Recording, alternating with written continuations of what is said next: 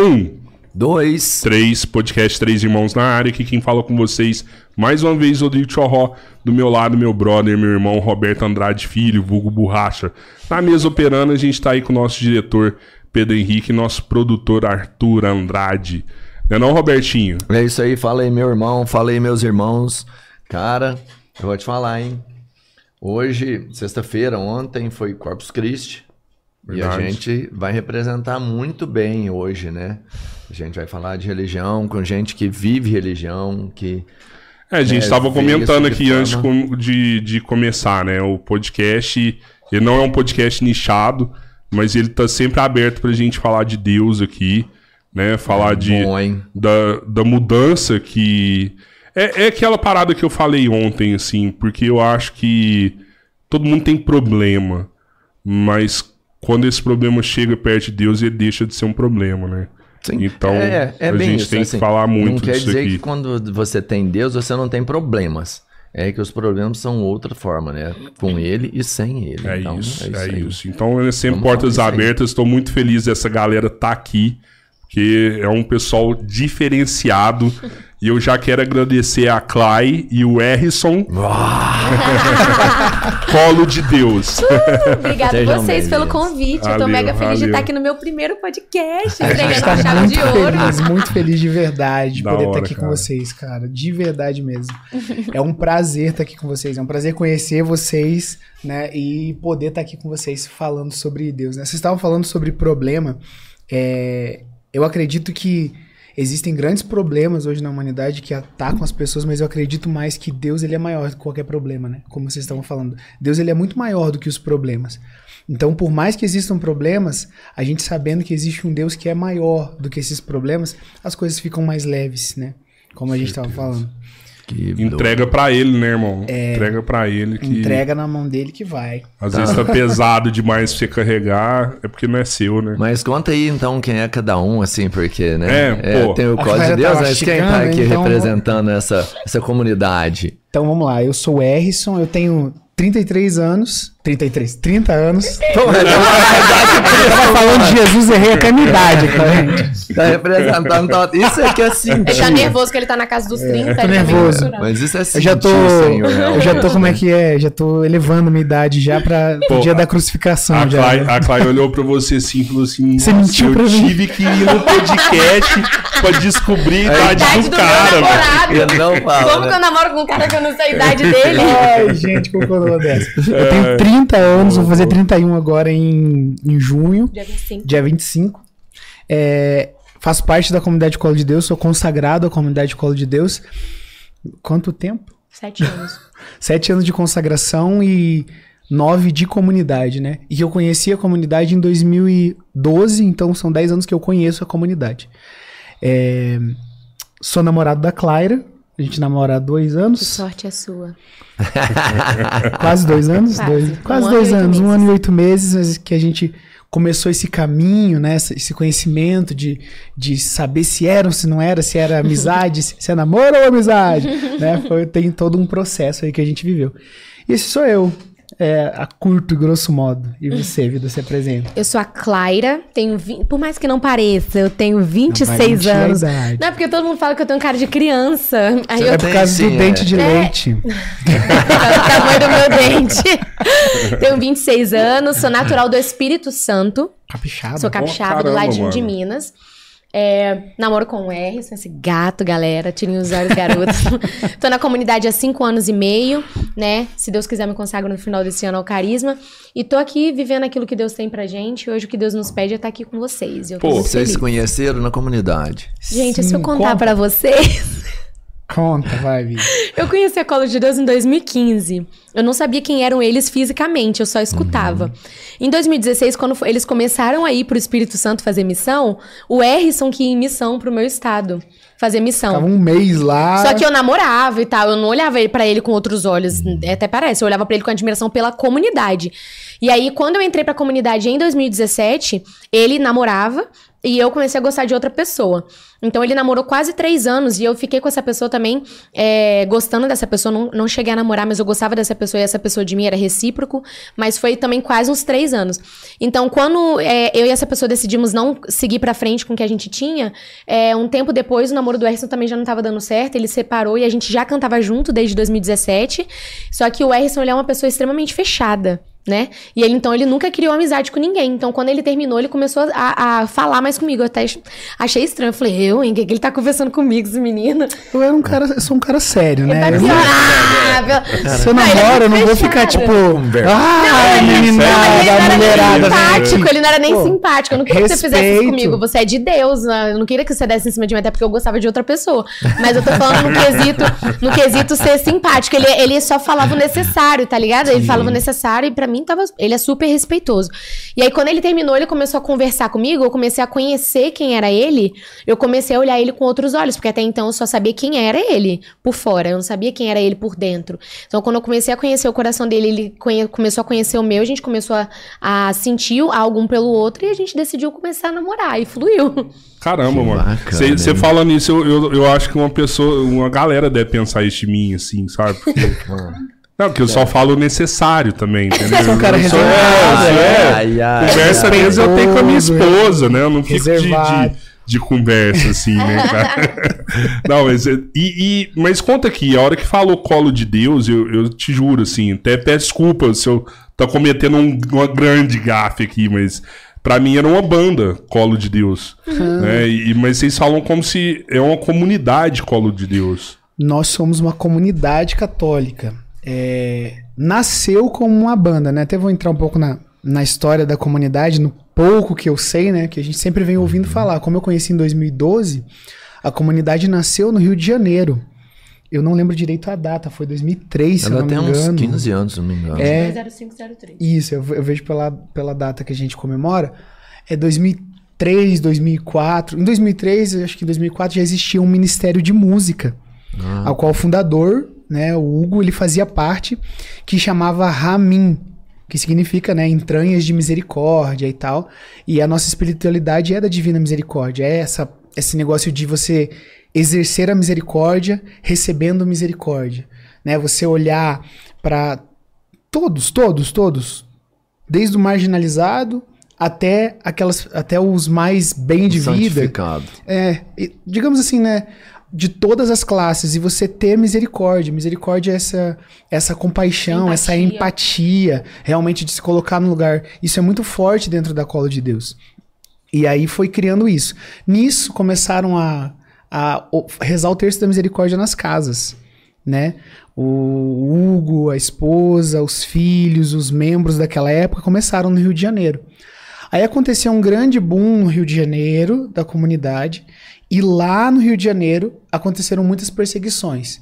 E como a comunidade não estava estruturada, nem, digamos assim, alicerçada ainda, com essas perseguições afetou demais a comunidade. Não a era muito comunidade, comum na igreja também, né? O que a comunidade vivia. Então era Exato. muita novidade pras pessoas. o mundo tem um, um asco de novidade, né? Um medo de novidade. Sim, sim, sim. E aí aquela E, novidade e a essa perseguição foi interna, então é, a- o- Todos os lados. não aceitavam. Todos os lados. de qualquer fora lugar da igreja, de dentro da igreja, porque assim, gente, a gente precisa entender que dentro da igreja não tem santo não, cara.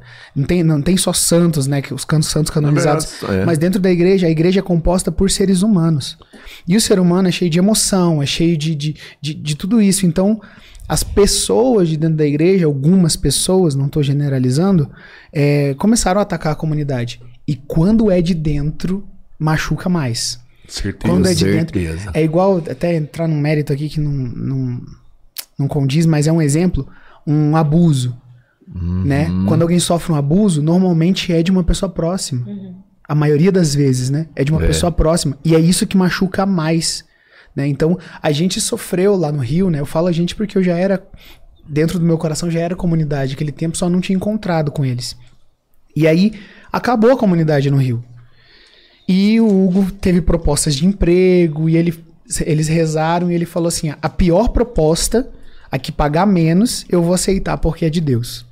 Não sei, ele Caramba, tinha, mano. ele tinha o Cara, jeito dele. Era o, era, o, era o sentimento dele, né? A oração dele ali. Aí ele teve três com ele. propostas. Uma proposta em torno de 14 mil, outra em torno de 8 mil, e a pior proposta era em Curitiba. Ele, ele trabalhava com publicidade, propaganda e tal, Design. ele era designer. E ele foi pra Curitiba com a família dele. Lá em Curitiba ele decidiu viver como um católico normal, né? Fazendo aquilo que Um paroquiano. um paroquiano, vai, Paroquiano. vai à missa. Ele só queria ir à missa pra casa, missa pra casa, missa pra casa, fazer aquilo que é que é de como é que eu posso dizer? Costume é de católico, uma costume. pessoa. Tradicional. É o da- tradicional, né? O, o Aham. praticante católico. Vou à missa, vou à missa e tal. É, aí Deus começou a incomodar o coração dele de novo. Ele voltou com o Ministério de Música, começou a tocar. Nisso, o bispo da época, Dom Moacir ele chamou o Hugo lá e falou assim: Que história é essa que você tá com uma comunidade dentro da minha arquidiocese sem me falar nada? Aí o Hugo explicou que não era uma comunidade, não, que ele já tinha, teve, uma- teve essa ideia, mas não era pra frente. Aí o Hugo contou a história pro bispo, resumindo, o bispo falou: Isso é uma comunidade sim, deu uma ereção canônica pra comunidade, que é um documento que valida a comunidade, entregou e falou: A partir de agora vocês são comunidade sim. Aí o Hugo entendeu isso como a igreja, dizer, a igreja abençoando e falando assim: ó, é isso mesmo, vão. Mesmo que você não queira, que o Hugo não queria.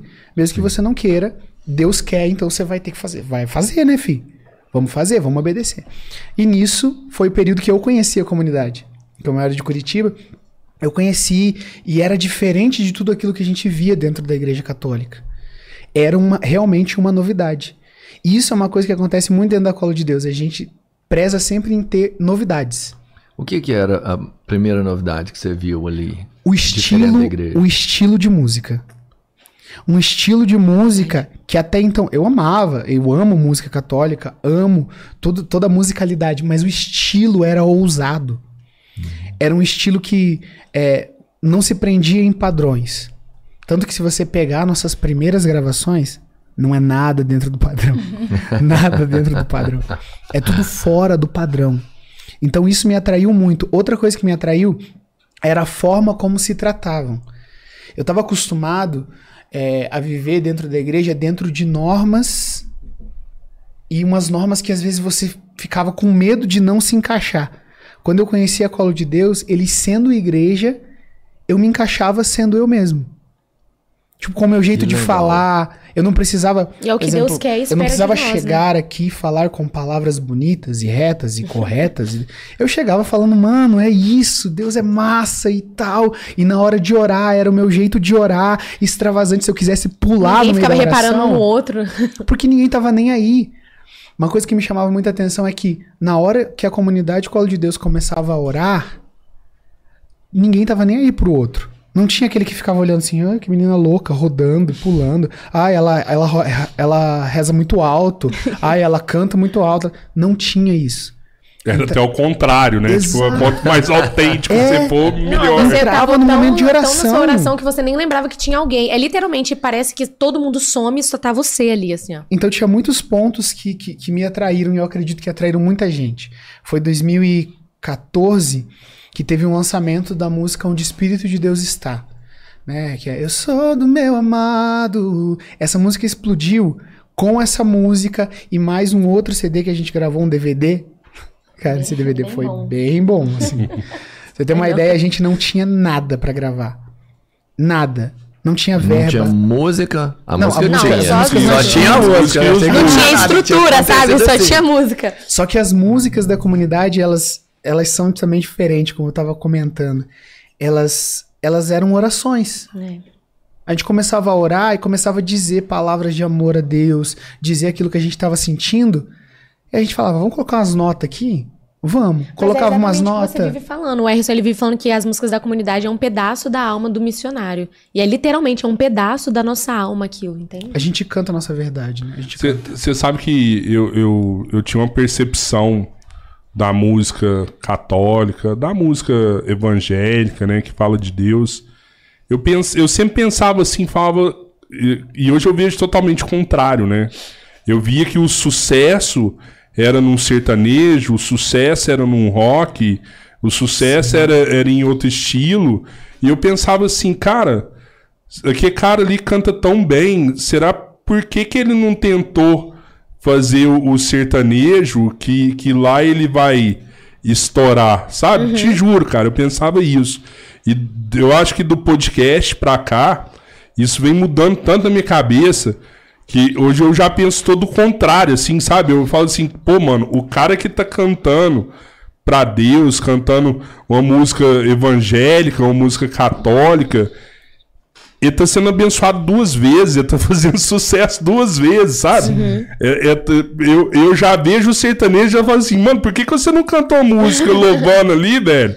Que as coisas vai começar a melhorar pra você, velho, sabe? Eu, eu- eu tô- minha cabeça mudou, sim, 100% com isso aí, mano. Nossa, isso é muito real. Quando eu era criança, eu canto desde pequenininha. Então, minha mãe, ela sempre. Eu sou adotada, né? Pra... Só pra introduzir isso pra vocês. Eu sou adotada, então a minha mãe, ela tem um carinho e uma proteção, meus pais, né? Minha família inteira, muito grande comigo. Então, eles sempre cuidaram muito e eles sempre repararam muito em mim. Você é filha única, né? Não, eu tenho três irmãos. Eu sou a mais nova. E você é a Tira- única adotiva lá. Isso, tirando Uhum. eu, a mais. Eu tenho 26, tirando eu, né? A mais nova, ela tem 36. No caso, são 10, ela é 10, 10 anos anos mais velha que eu. Eles não, então é muito discrepante a, a diferença. Minha mãe, quando me adotou, ela tinha 40, meus pais, né? Os dois têm a mesma idade. Então, quando eu era pequena, minha mãe, ela é muito de Deus, muito de Deus, assim, ela nunca cansou de orar pela vida da família. E uma vez eu tava passando mal e ela me levou pro hospital e o, o próprio médico falou pra minha mãe assim: ó, essa menina vai ser uma artista pra Deus. Falou assim com a minha mãe.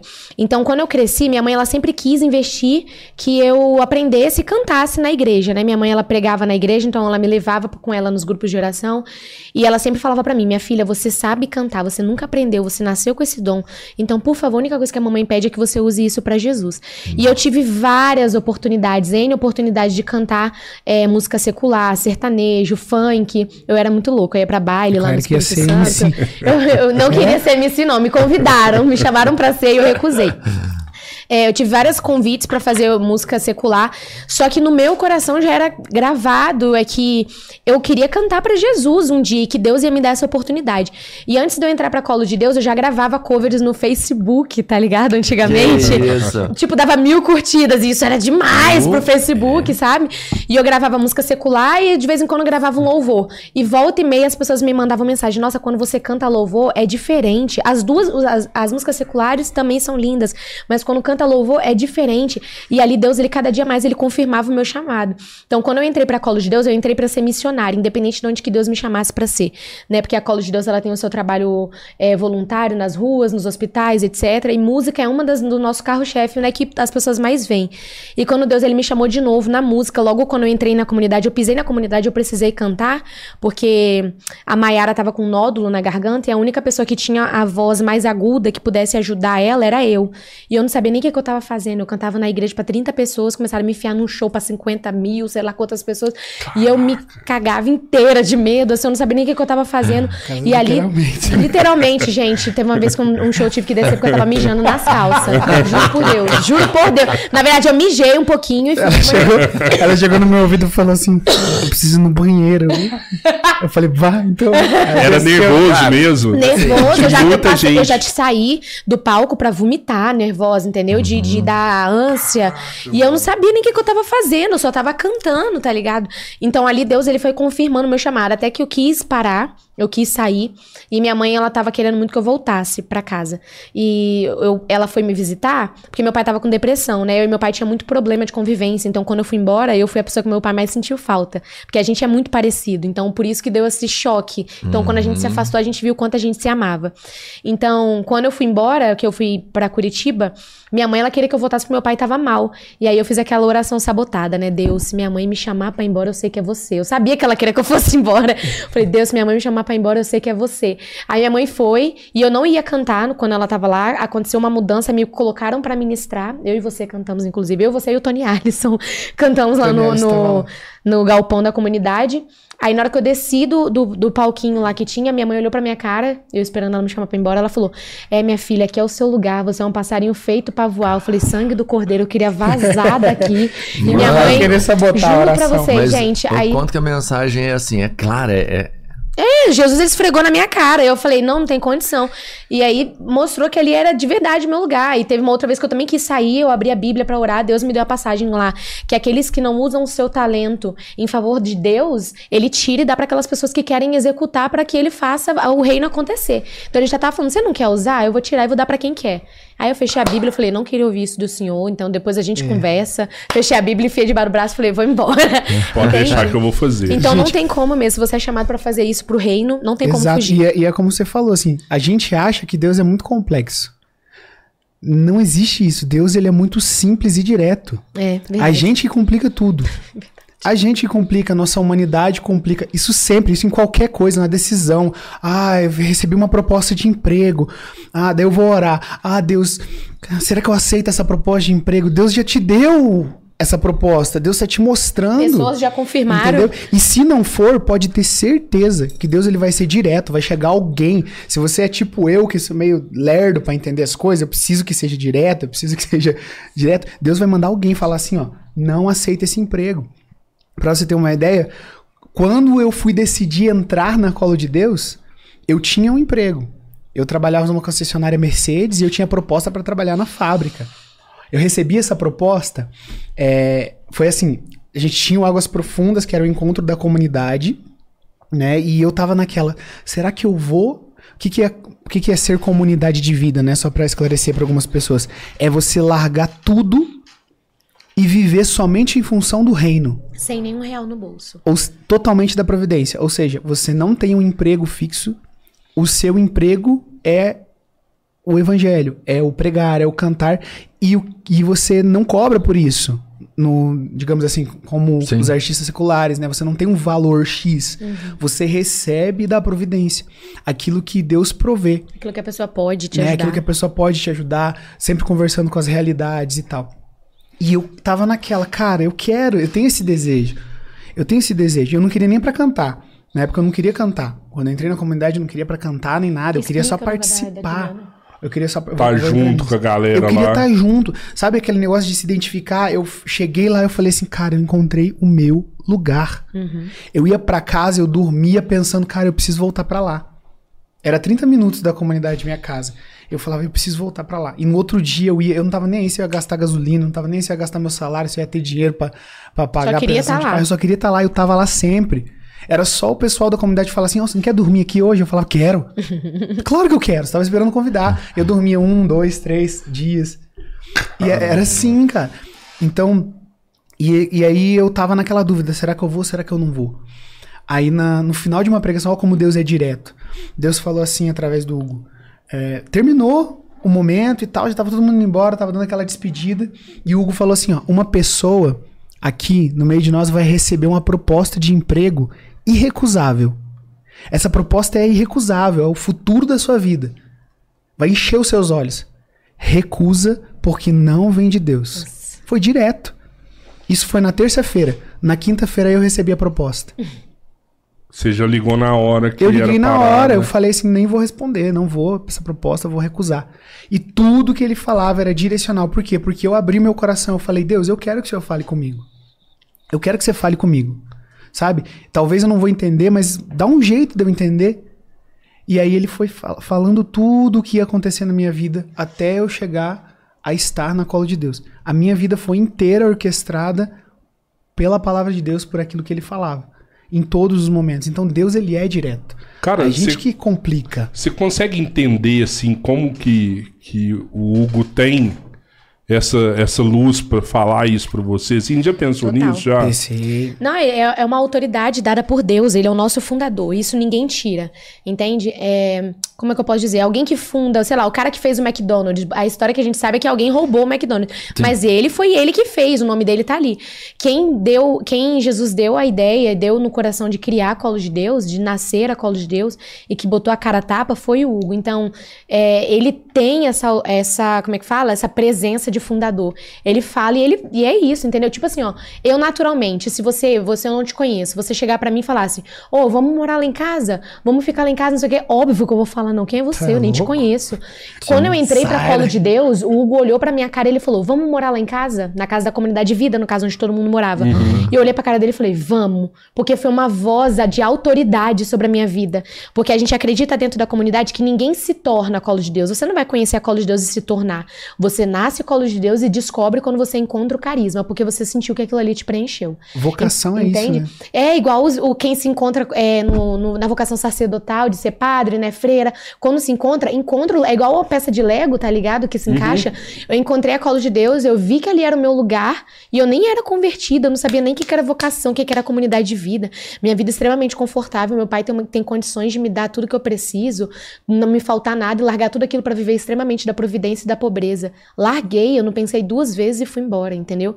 E tô aqui até hoje, não me arrependo e foi a maior loucura da minha vida que eu já fiz por Jesus e não me arrependo nem um pouco. Então a voz dele tem peso, sabe? Caramba, mano. Igual voz de pai e mãe, tá ligado? Sim, Que falam sim, Na vida, assim. É literalmente porque é um pai espiritual, no caso. É, e ele conhece. Falou, o pai e a mãe é o melhor exemplo, porque o, seu pai e sua mãe, ele te dá um conselho, porque ele sabe o que você precisa, às vezes, mais do que você mesmo. Exatamente. Né? Assim, e ele já tem todo o conhecimento. Então, quando ele fala com você, né, é uma pessoa que te conhece muito Uhum. bem e Exatamente. tem a propriedade, só que ele sabe muita lei, né? E ainda vezes mais que tá te- olhando de fora, né? E mesmo assim você tem o direito, né? Como Deus dá o livre-arbítrio, de escolher o contrário. É verdade. Você tem o direito.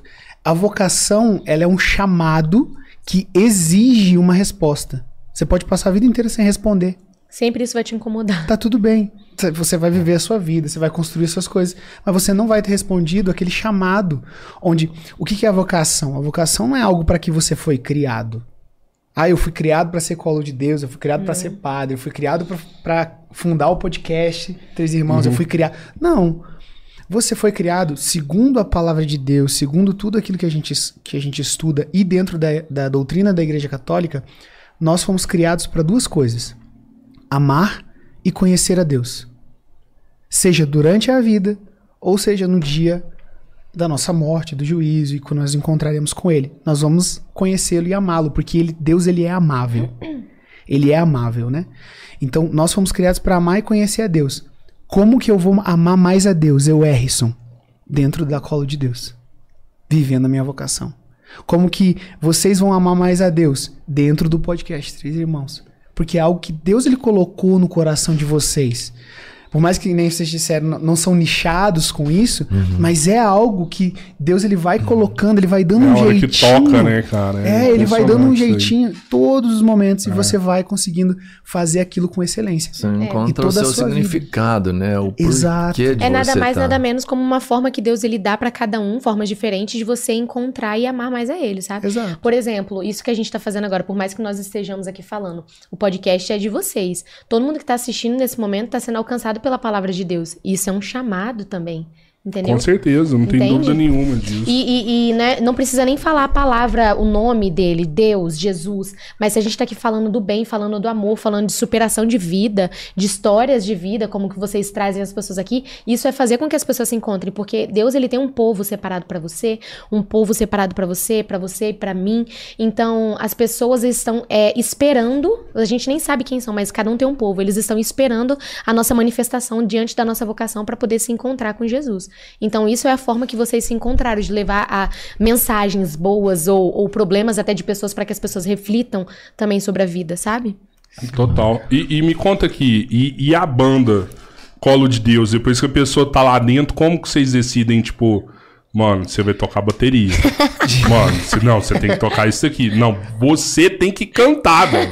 Sua voz é feita pra cantar. S- é, Santa Teresa de Calcutá, ela diz que é, a, a congregação delas, né, eles eram levemente desorganizados. que esse era o, esse era o, o baque, o porquê que era tão bom. A Colo de Deus é assim também. Nós Só um somos pouco mais que levemente. bem desorganizados. O que que acontece? Nós temos, graças a Deus, um imã. Um imã de voz, um imã de instrumentista. Então é lotado de gente. Muita gente que canta. Chega verdade. todo o tempo. Cabe a nós, através do- de conhecimento e tudo mais, entender aonde encaixar cada pessoa. E flui muito naturalmente, né? Naturalmente, assim, não é tipo, ah, a Clara chegou, então a gente vai agora colocar ela no ministério de frente. Flui natural. Colocar ela pra cantar nos asilos, colocar pra cantar é, nas missas, colocar pra cantar não sei aonde. Não tem isso. Lá, desde, desde sempre, desde, eu falo desde, o- desde que eu conheci a comunidade, todo mundo canta em todo lugar.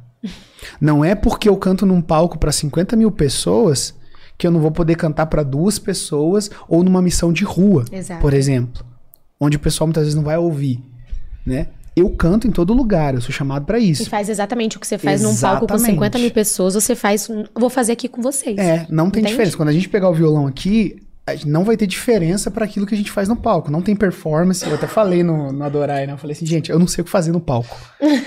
eu fico andando de um lado pro outro, eu vejo a galera tem presença, vai lá na frente.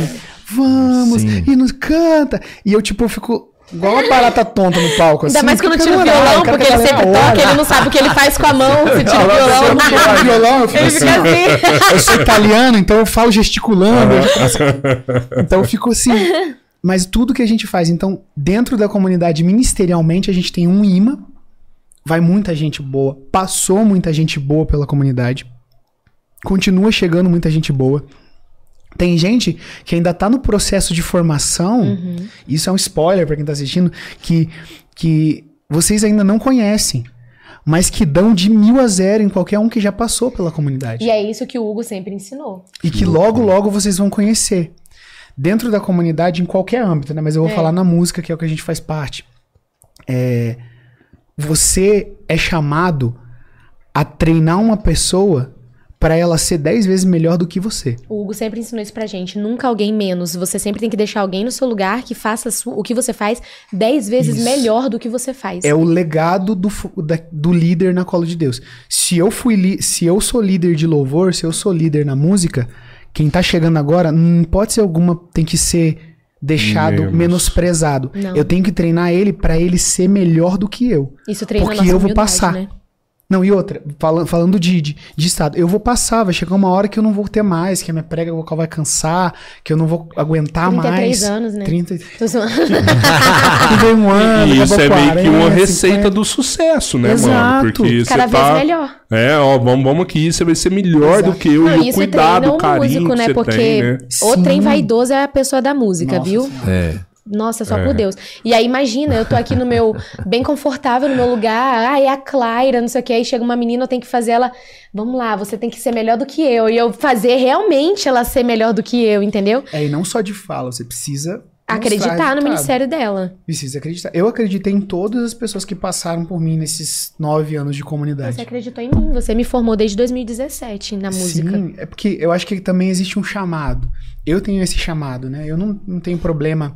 Eu vejo que muitas pessoas têm problemas de tipo de paciência e tal. Eu não tenho esse problema, não.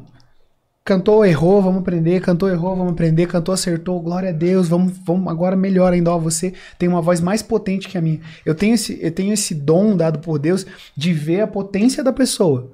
Mesmo que a pessoa não veja. Eu vejo uma potência na Clara que quando ela explodir, ela ainda não usa 100% do cérebro, igual no aquele filme Sim. Lucy, né? Aham. Acho que é Lucy. Ela não tá usando ainda 100% do, do potencial dela, mas quando ela usar, mano, ela vai ser um. Ela vai explodir, assim. Isso no mundo espiritual também que eu falo, né? Na parte oracional, na parte de agregar pessoas, né? Mas também na parte profissional. Ah, Ela é incrível. E tudo que produz lá dentro, lá, é, é do colo de Deus. A gente tava falando de algumas letras, você falou que. Sim. Nem sei se a gente pode falar isso ao vivo aqui. Pode, Você falou pode. que tem ou mais de 80 músicas pra Parada. sair aí, Sim. né? Parada. Tem muita música, né? E aí, O como. que produz lá dentro é de vocês, independente da pessoa que fez, a- o cara faz de coração. Exatamente. A, a Ó, música escrita não tem como ser comunitária, porque não tem como é, você registrar. A gente tava até conversando isso hoje, não tem como você registrar o direito autoral num CNPJ. Por conta É, das leis Exato, conta é de o do país, CPF, né? né? Então, falando é, bem grosso, assim, ó, o direito autoral é de quem compôs. Aham. Mas só que é algo comunitário, nunca sai, tipo, ah, essa música, tipo, Cheiro de Rosas, Refrigera Minha Alma, essas músicas, tudo que é do Erison que ele compôs, ninguém sabe que é do Erison. Se você sabe, se você clicar lá no Spotify, a- é, quem compôs. Mas é colo de Deus. De quem que é essa música? É da colo de Deus. É, é Refrigera Minha Alma, é da colo de Deus. Acaso não sabeis, foi o Flavinho que compôs, que hoje não está mais na comunidade. É dele, o direito autoral é dele, mas todo mundo conhece essa música por conta da colo de Deus, entendeu? Total. É, é, várias músicas, tipo Yeshua, que até a casa Worship, que é do Flávio também, perfeita essa música.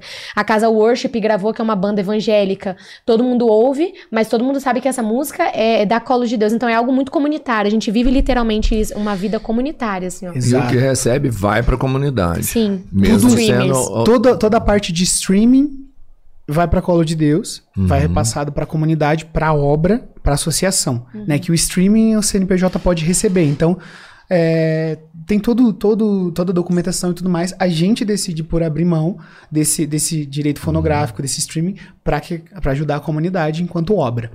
Agora, o direito autoral é uma parte separada.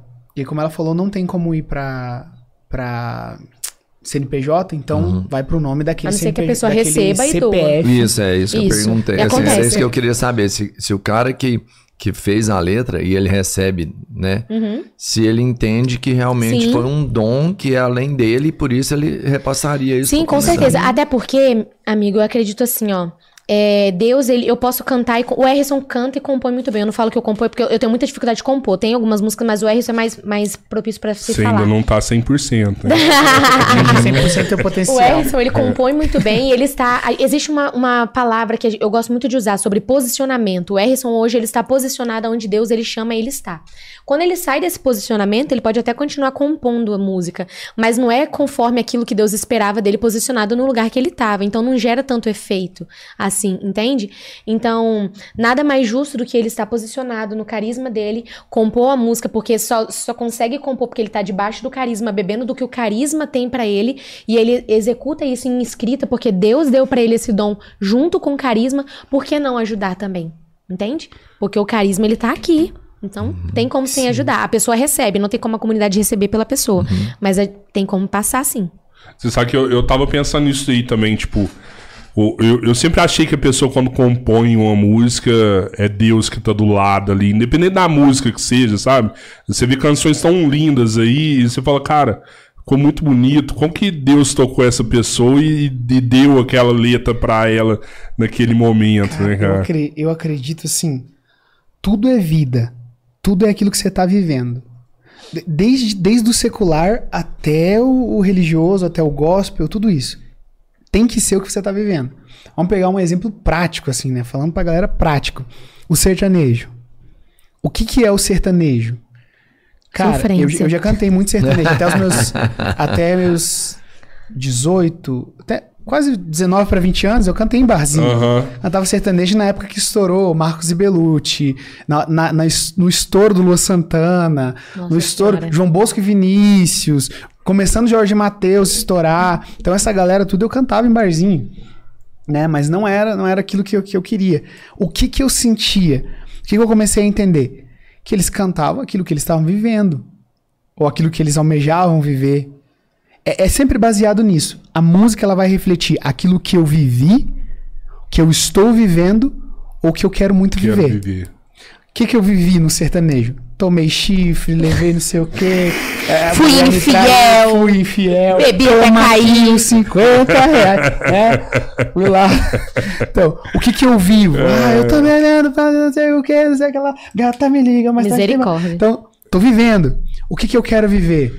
Ah, um grande amor lá e tal. Então, tudo passa por isso. Dentro da vida gospel religiosa é a mesma, Mesma coisa. coisa. O que, que eu já vivi com Jesus? O que, que eu já vivi dentro dessa experiência? O que, que Deus já fez na minha vida? Deus me curou? Deus restaurou minha família? Pra explicar bem, você podia contar como que você compôs cheiro de rosas. Ah, é verdade. Pô, é, é uma... Bom, A é. tia Roberta e o tio Rodrigo estão aqui, né? Ela queria muito escutar essa história.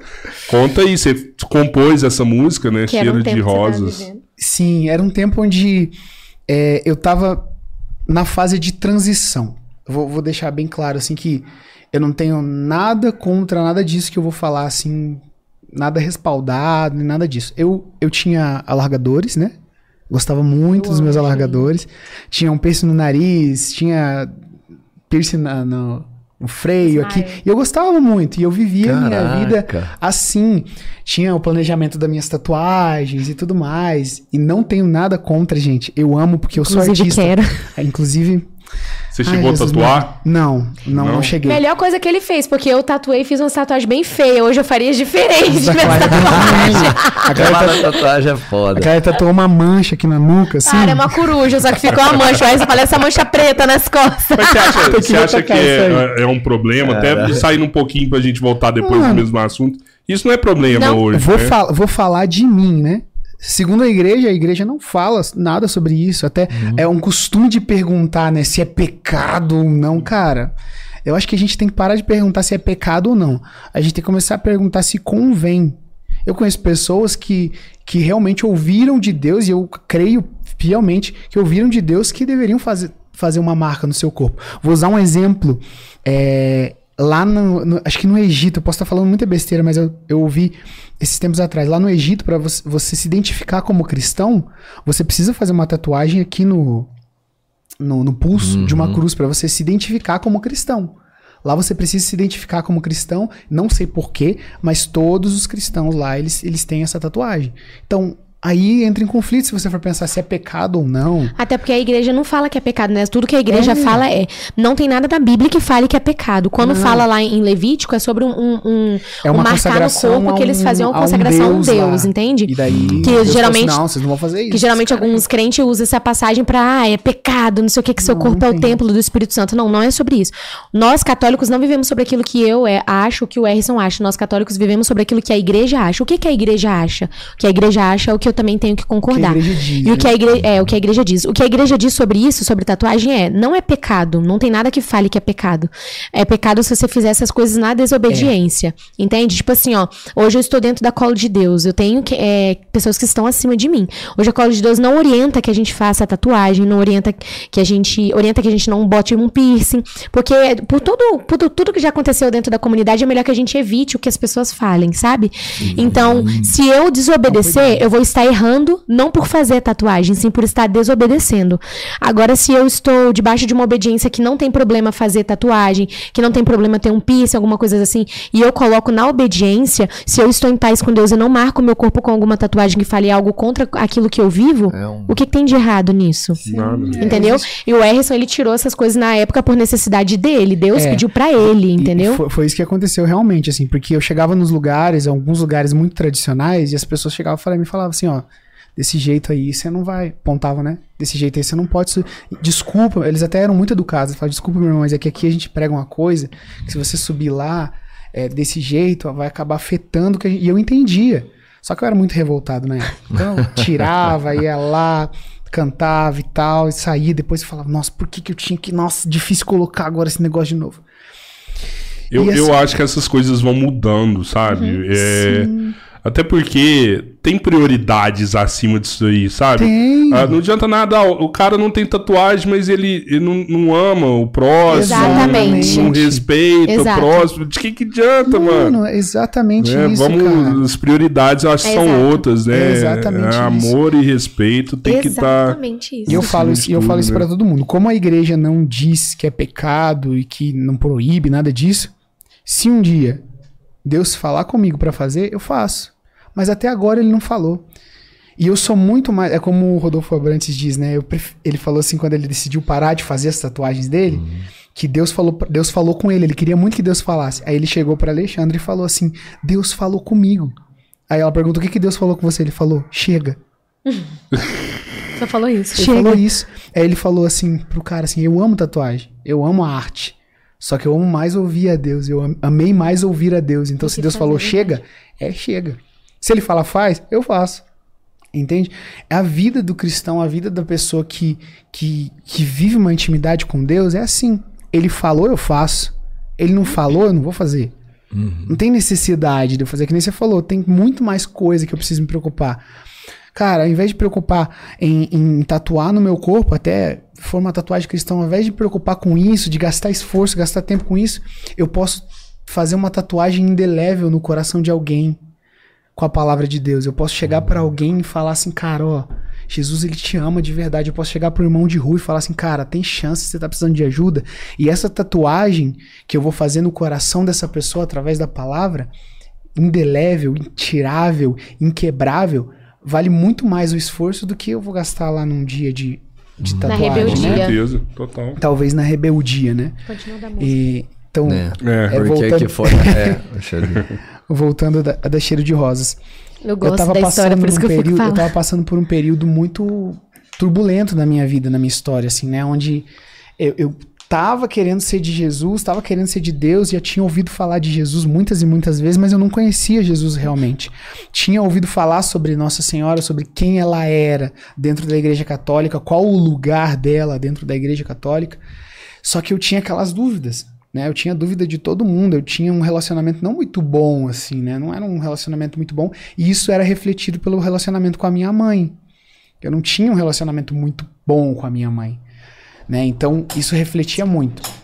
Aí, um, um belo dia, mandaram uma imagem. Eu tinha muito problema com imagem, cara, porque eu ouvia muita gente falando, né, de idolatria, cara. Mandaram uma imagem da, da RCC. Um evangélico dentro da igreja Lá, católica. eu era tipo Um isso. protestante. Lá dentro, lá dentro da, pra dentro da minha casa, uma imagem desse tamanho, assim. Minha mãe tinha as imagenzinhas dela, mas desse tamanho. Eu falei, cara, onde eu vou colocar isso aqui? E um quadro de São João Paulo II, que na época não era santo ainda, era beato. É, Maravilhoso. maravilhoso, inclusive. E aí eu coloquei lá no meu quarto, pendurei, né, pra deixar bonito. Se alguém fosse lá, eu não ia ver que não tava mal cuidado, né? aí falei, cara, eu tava passando por uma crise, passando por uma crise, e eu ia aumentar o meu Alargador. alargador. Vocês podem olhar a orelha dele Eu tava, ó, ele É, voltou, mas fechou, tá ele quase Bastante. voltou zerado, muito, né? porque era do tamanho de uma tampa de refrigerante. Não alargador. fecha mais que isso, bem aí estagnou agora sim. Isso. E aí eu fui na frente do espelho, assim, coloquei um negócio, era tipo um canetão, só que maior que uma caneta, assim, que fui colocando, e daí rasgava, sangrava, escorria sangue. Aí eu passei pela Sangue cozinha. A minha mãe tava na cozinha, assim, ela olhou pra mim com o olho cheio de lágrimas, assim. O que que você tá fazendo? Eu ah, ignorei, fui lá no banheiro, dei uma lavada, voltei. Na hora que eu cheguei na frente do espelho do meu quarto, assim, que eu olhei aquela cena. Cara, tudo bem, eu achava muito maneiro, muito legal e tal. Só que eu tava me dilacerando. Eu tava me arrebentando. Aí eu olhei pra imagem de Nossa Senhora, eu lembrei da minha mãe. Aí foi um lapso de emoção, com culpa, com o Espírito Santo chegando. E eu comecei a chorar. E eu ranquei tudo aquilo. E sempre que eu tirava, que eu decidia tirar, eu tirava e guardava. Aí logo voltava, colocava tudo de novo. E ah, é isso mesmo. E sempre por um ato de rebeldia. Isso hoje eu entendo. Na época eu achava que não, mas hoje eu vi que era um ato de rebeldia. Quando eu tava ah, bravo com alguma coisa, ia lá e colocava tudo de novo. Olha só, e eu não percebia. Aí eu peguei e falei, cara, isso não tá me fazendo bem. Talvez pra outras pessoas faça bem ou não faça diferença, pra mim não tava fazendo bem. Eu peguei e ranquei tudo assim. Passei pela cozinha, olhei pra minha mãe, peguei todos os meus piercings, fiz voar longe, voar, joguei. Aí nesse, nessa mesma noite eu, eu cheguei na, na, na cama e falei, vou acender uma vela pra essa imagem de Nossa Senhora. Acendi uma velinha lá. E eu sempre ouvia falar sobre um cheiro de rosas quando Nossa Senhora se, se manifestava no Que lugar. o cheiro dela era de rosa. Que era um cheiro de rosa, um perfume de rosa, e eu nunca senti. Porque eu tinha rinite, sinusite também. Eu acho que se eu sentisse, eu ia começar a espirrar tudo. E, e eu nunca senti esse cheiro. E aí, nesse dia, eu tava muito triste, porque afetava, era uma coisa que eu gostava, vi minha mãe e tal. E eu falei assim, eu comecei a falar no meu quarto, assim, falei, ai, Jesus, quem que é essa mulher que me apresenta? Eu queria sentir esse cheiro de rosa e tal, e nada, nada, né? Então eu comecei a chorar em posição fetal no meu quarto, assim. Deitei na minha cama, assim, chorar, igual criança mesmo, chorar, chorar, chorar trancado. Minha mãe não ia abrir, né? Morrendo de vergonha, minha mãe me vê chorando, chorando, chorando, chorando. E eu falo, o que, que, Some, que eu tô chora. fazendo com a minha vida? E aí eu já comecei a potencializar aquilo que eu tô fazendo com a minha vida. Nisso, o quarto foi tomado. Mano, eu não sei explicar. Mas o quarto foi tomado, assim, por uma presença. Uma presença. Eu não vou dizer pra você que na hora eu sabia, não, é Nossa Senhora, isso aqui. Não sabia na hora, foi uma presença. Como é que eu posso explicar? O sentimento foi, o arrepio, vamos falar de sentimento, né? O arrepio. O arrepio começou de fora. E, cara, eu nunca tinha sentido aquilo. O arrepio começou a entrar. Ao invés de simplesmente passar, ele deu pra fora, ele começou a entrar. Eu senti meu corpo inteiro, meu corpo inteiro estremecer, assim. E lá dentro, e eu chorando muito, aquele choro. Nossa, aquele choro desesperado. Minha alma sentiu uma calma. Uma calma. Bem, e eu olhei assim para a imagem do Imaculado Coração de Maria, assim. E eu fiquei olhando para a imagem, aquela calma. E aí eu entendi o que, que era o verdadeiro cheiro de rosas. Não era um cheiro pelo olfato, é um cheiro sentido na alma. E aí naquela hora eu entendi que era o mesmo cheiro que Jesus sentia quando ele, tá, quando ele era pequeno, Nossa, muito forte. quando ele tava triste, quando ele chorava. Que, cara, Jesus ele era humano, ele era um ser humano, ele foi ele 100% Deus, mas 100% homem. Então ele teve que aprender a andar, quem ensinou foi Nossa Senhora. Ele teve que aprender a falar, porque ele não saiu do ventre de Nossa Senhora já E aí, galera, cheguei falando pra salvar 300 vocês. idiomas. Tudo bem que ele era Deus, mas ele precisou aprender a falar. Precisou aprender a caminhar. Os primeiros passos foi de Nossa Senhora. Quando ele se machucava, quem tava lá pra acalmar ele era ela. Aquele cheiro do cabelo de Nossa Senhora. Então eu senti tudo isso aquele dia. Aí eu peguei o meu violão no meu quarto, assim. Era um Takamine pretinho, assim. E eu comecei. Cheiro de rosas nesse lugar. Maria aqui está. E o Espírito de Deus descerá. E eu fiquei cantando aquilo, cara. E aquilo foi tomando meu quarto, assim. Depois eu saí, eu nunca. Já veio, bichinho. E eu nunca tinha dado um abraço de verdade na minha mãe. Naquele dia eu saí do meu quarto, fui lá, abracei minha mãe, meu relacionamento com ela mudou. Extremamente. Ela, ela fumou durante 15 anos. Isso estava acabando com ela e tal. É, e ela tinha recém parado, ela passou por crise de depressão. Eu vi minha mãe quase morrer numa cama por abstinência. É, complicado. Foi difícil, assim, sabe? E ela venceu tudo isso. Sem nada, assim. Ela simplesmente decidiu parar. E Deus agiu muito na minha casa. A gente vê que hoje, né, a, a família, assim, é muito afetada. Eu- a maioria dos meus amigos tem ou os pais separados, ou alguma coisa. Cara, eu andei na beira disso. Da minha família se destruir, entre aspas, né? Não tô falando que a família separada é uma família destruída, mas isso afeta os filhos, isso afeta tudo. Total, todos. E a gente andou na beira. A partir daquele momento que eu tive com Nossa Senhora, cara, as coisas estabilizaram. Glória a Deus. A, a Clara conheceu minha família agora. É, é inacreditável, assim. Lógico, tem problemas, tem tudo. Mas você chega na minha família, você. Você vê assim, cara, um casamento de 33 Dá anos certo. que dá certo. Sabe? Eles reclamam um do outro? Reclamam. Brigam? Brigam. Todo mundo é chato, né? Faz parte né? Isso. convivência, É. né? Todo mundo tem um lado insuportável, Mas eu, né? e eu aprendi uma coisa assim. é, sobre Maria, né? Eu não tô fazendo apologia nem nada assim a quem tem as suas crenças e tudo mais. Mas eu acredito que só uma mãe ela tem o poder de reunir uma família. Amém. né? A gente aprendeu isso. Se dentro de uma família de 10 filhos morre a mãe, os Tudo filhos, separa, os filhos se separa. espalham porque o pai não tem essa. É, o homem ele tem essa dificuldade, ele vai ficar aqui, vai ficar. Agora, se numa família de 10 filhos morre o pai, a mãe ela consegue reunir todos os filhos. É verdade. Eu tenho essa experiência na casa do meu pai. Meu Ela pai- já reúne com o pai vivo, né, cara? Exato. Uhum. Ela Então- que faz toda a parada acontecer. Então ela tem né? isso. E naquele dia, sem perceber, não foi algo assim intencional, que eu falei assim, Nossa Senhora, eu tô me consagrando a, a- a Jesus pelas suas mãos porque eu quero que minha família fique unida. Não, eu simplesmente Aconteceu. conheci ela de verdade, sabe? Vi quem ela era com os olhos de Jesus. Ao invés de olhar com os meus olhos para Nossa Senhora, porque se eu olhar com os meus olhos, nossa, é uma mulher como eu, nasceu. tá, tá, Eu vou colocar um monte de defeito, porque o meu olho é humano, meu olho é. o- é... Cara, eu sou, eu sou miserável. Eu sou limitado. Eu comecei a olhar para ela com os olhos de Jesus, Amém. que era Deus. Imagina como que Deus olhou para Maria, cara. Pra falar assim, não, essa mulher tem capacidade de durante nove meses gestar uma glória que o céu não consegue segurar. A palavra vai dizer que a glória de Deus nem o céu dos céus consegue segurar. E o ventre daquela mulher Segurou segurou, nove meses. gestou e gerou essa glória. Imagina, cara. A mulher é poderosa, Forte. né? Cara, É muito ela foda. tem esse dom, da- ela tem isso, cara, dela. Não Foi- tem como não amar. Não tem, pra mim não tem como. Isso aconteceu com você mais vezes? Foi, foi uma vez única, assim? poderosíssima assim foi uma vez só. É. Mas daí depois ela se tornou presente na minha vida, assim. Eu não abuso. Mas tudo que eu peço pra Nossa Senhora, ela me concede. Esse choro é bom, né, cara? Eu, Sim. eu, eu tô lembrando desse choro acontecer comigo, assim. É. É um choro E que é um choro que. Lava né, a alma, cara, literalmente. eles chamam Te, te choro, dá paz depois. choro de né? lágrima quente. Não sei se você já teve esse choro de lágrima quente. Que tem o choro, né? Que você tá lá comovido com alguma coisa, assistiu um documentário, né? Aquele choro. E tem aquele choro que a, a lágrima desce quente, assim, ó. Esse é o choro que, segundo, segundo os judeus e tudo mais, é o choro que, que Deus ele colhe. E que no dia do juízo ele vai mostrar pra você, ó, eu colhi esse teu choro aqui. Eu tava lá com você, eu vi. Talvez por causa desse choro você entra no paraíso, né? Não é por merecimento, Deus. é graça. Mas é porque você também tem que aceitar isso. Esse choro, você pode, é o que você falou, você pode segurar ele às Pode. vezes, né? Ou deixar ele acontecer. E aí, quando você se sente pronto, não sei se você sente isso, se você tá pronto ou não, às vezes você não tá nem pronto e acontece também. É verdade.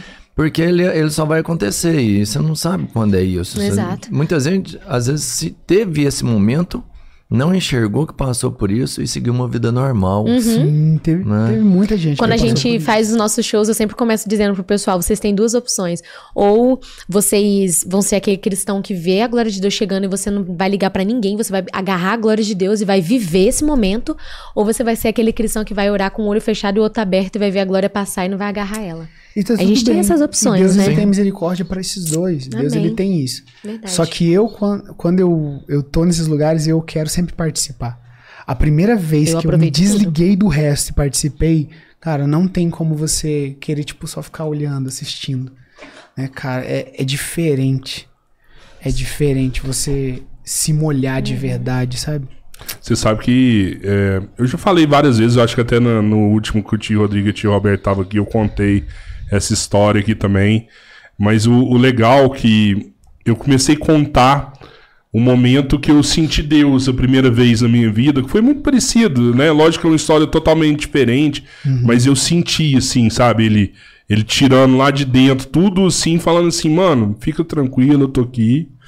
E, e, eu, e eu falava no podcast, falava assim, cara, foi a única vez que eu senti e eu queria sentir de novo. Foi a única vez que eu senti e eu queria sentir de novo.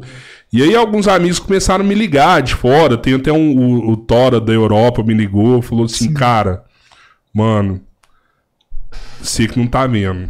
Você tá sentindo o tempo todo, velho. Você tá sentindo o tempo todo. E, e é surreal, assim, velho. Porque realmente ele tá o tempo todo. cara. É verdade. Ele tá com É a gente o tempo inteiro. Só, gente- só você fechar os seus olhos.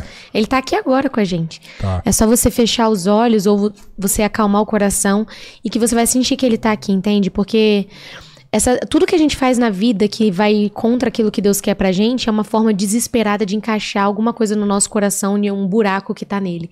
E esse buraco é o do tamanho de Jesus, que só vai preencher e você só vai se sentir satisfeito quando você colocar ele no lugar dele por direito. Entendeu? Então ele tá sempre com a gente, é só você querer. Tem um santo que diz, um santo Olha, da igreja, que ele abre. diz que existe um buraco no coração do homem exatamente do tamanho de Deus. É Isso é bonito, mas também assusta. Se a gente for pegar a Bíblia, a palavra, e ver a imensidão que Deus é, o tamanho de Deus, É o tamanho do meu coração inteiro, no caso. imagina o coração Tamanho do tamanho. buraco, É. No caso é o coração inteiro. um Grand Canyon. E é aí que tá o mistério. Porque a gente vai passar a vida inteira, enquanto a gente não conhece a Deus, a gente vai passar a vida inteira jogando coisa dentro desse buraco. É. Seja paixões desse mundo, seja o dinheiro, seja fama, seja isso, seja uma revolta, isso e aquilo e aquilo e aquilo, sem falar de coisas pesadas, mas jogando tudo aquilo ali dentro. Mas esse buraco é tão grande, esse vazio é tão grande, que nada que você joga ali vai preencher. Só que quando você conhece Deus, esse lugar onde você jogava um monte de coisa fica preenchido e você Fica não precisa casa. jogar mais nada ali. Sabe? Você não precisa jogar mais nada ali. Eu falo por mim. Lógico, a gente tem nossos problemas. Cara, a gente não leva uma vida estável psicologicamente. A gente vive no mundo e tudo Ainda isso. mais no mundo de hoje, né, mano? Não tem como, Meu né, cara? psicológico é bem abalado, eu sou bem Mas complicada. eu digo pra vocês, eu digo para vocês assim, a gente não tem necessidade de adicionar na nossa vida coisas que eu tinha necessidade antes de conhecer Deus. É verdade. Não tenho. Não tenho. É, eu já tive uma vida assim muito, vamos dizer, contrária ao que Deus prega.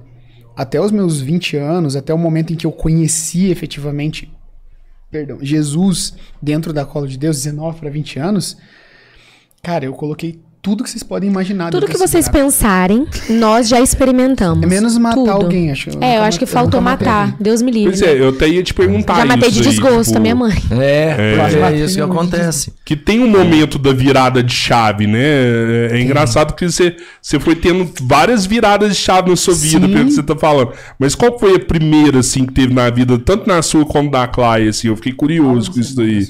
O meu, meu, minha virada de chave foi assim, ó. A minha mãe biológica, ela é dependente química e alcoólatra, né? É, e eu sempre quis saber mais da história dela, meus pais sempre me contaram. Inclusive, a casa dela era do lado da minha casa. Meus pais me adotaram porque ela queria me abortar, não me queria. E meu- minha mãe falou: Não, em nome de Jesus, dá essa criança pra mim. Então, quando minha mãe me adotou. Quando eu falar minha mãe, é minha mãe adotiva. Quando eu falar Neuza, é minha mãe biológica, só pra vocês entenderem. É, e quando a minha mãe me adotou, que a Neuza já não tava mais comigo, ela se afundou na- mais nas drogas. Na época ela só bebia, né? Ela se afundou na, na bebida, na droga. E eu achava isso ridículo. Até tentei ser amiga, chegar perto, mas depois, como eu vi que o interesse dela maior era em ter é, meu dinheiro, minhas- meu- os alimentos do supermercado do meu pai pra trocar por droga, toda essa coisa, aquela mente de adolescente, eu me revoltei. Briguei muito com ela, quase bati nela no meio da rua. É, e parei de falar com ela. Passava do lado dela, via ela caída, bêbada, drogada, e nunca faltava cuspir na cara dela. E eu acabei me tornando quem eu mais temia, ela. Comecei a me envolver com muitas pessoas, é, engravidei com 17 anos e perdi, dava desgosto dentro de casa. Meus irmãos tudo trabalhavam, tudo eram pessoas responsáveis. E eu ficava vagabundando, indo pra rua, bebendo, saindo, só queria gastar meu dinheiro com essas coisas. Experimentava droga pra agradar as pessoas, é, me relacionava com menina, com menino, tudo pra Pra me achar. E quando eu vi, eu tava me tornando ela. Então, eu falei, o que, que eu tô fazendo da minha vida? Que foi quando eu conheci a Colo de Deus. Que aí eu comecei a me encontrar em Deus e comecei a conhecer quem era eu, de fato. E aí me deu essa virada de chave assim, ó. Eu, que merda que eu tô fazendo da minha vida? É literalmente essa frase. Que merda estou fazendo da minha vida? E aí Jesus, ele falou, tá tudo bem, calma, fica calma, tá tudo bem, você viveu tudo que você tinha pra viver pra chegar a esse momento de agora. Não tô passando pano, você não tá certa, mas tudo que tinha pra acontecer aconteceu. Agora daqui pra frente o que interessa é o que você vai fazer. Vamos lá, você caiu, agora levanta. Me deu a mão, me levantou, me mostrou o amor dele, me mostrou a misericórdia, que é o que a colo de Deus prega e vive pela graça de Deus, e eu conheci a Jesus através do- dos meus erros, sendo amada e não sendo só repreendida, entendeu? Fui repreendida no amor por Jesus. Então, eu aprendi, assim, a, a amar mais quem eu era em Jesus e comecei a me conhecer, amar e conhecer mais a Ele. E quanto mais eu conhecia Jesus, mais eu me conhecia. Então, acho que minha virada de chave foi ali. Como que eu faço pra entrar na cola de Deus? Ó, na comunidade existe um processo chamado processo vocacional. Tudo tem um processo, né? Nós fechamos o processo durante quase três anos, foram dois anos fechados, né? Porque a gente passou por toda, por toda essa reestruturação, não tinha como que de fundador sai, fulano ciclano sai. Meu Deus, uma enxurrada de pessoas que foram atrás, que não estavam na comunidade, né? Por, por Jesus, estavam por pessoas, então foi vazando também. Então, Passou a peneira, não tinha como entrar mais pessoas. Como é que vai entrar se a gente não sabia nem que, como é que a gente ia continuar vivendo? Fechou. Abriu o processo vocacional, você entra pro processo vocacional. Nós temos um- um- uma organização hoje que é assim, ó. Você vai no retiro para você entrar e o primeiro ano é o ano de acompanhamento, onde você conhece quem é você em Deus. Segundo ano, vocacional. Que aí você se aprofunda mais nas questões vocacionais, a começar a ter uma responsabilidade de vocacionado, de alguém que está se tornando para ser membro daquilo, certo? Terceiro ano é o discipulado, onde você recebe o cordão preto da comunidade sem o nó, que é um cordão de identificação, onde você começa a sair, você começa a poder sair, né, em missão. Então você precisa de uma identificação, porque se você que você pertence, pertence à comunidade. E Isso também pesa na cabeça das pessoas, porque eu não posso fazer qualquer coisa que me der na telha. Eu não respondo mais só por mim. Uhum, Entendeu? Total. Comunidade total. Total. Como a gente estava conversando aqui antes de começar o podcast. sim. Aí o terceiro ano é o discipulado, que é onde você olha o que as pessoas estão fazendo e você começa a aprender a colocar algo em prática, né? O quarto ano é o quarto ano do apostolantado, que é o ano que eu me encontro. Apesar de eu estar no quinto, cinco anos na comunidade, eu reprovei. Ano passado, porque reprova, tá igual a escola. Ah, caramba.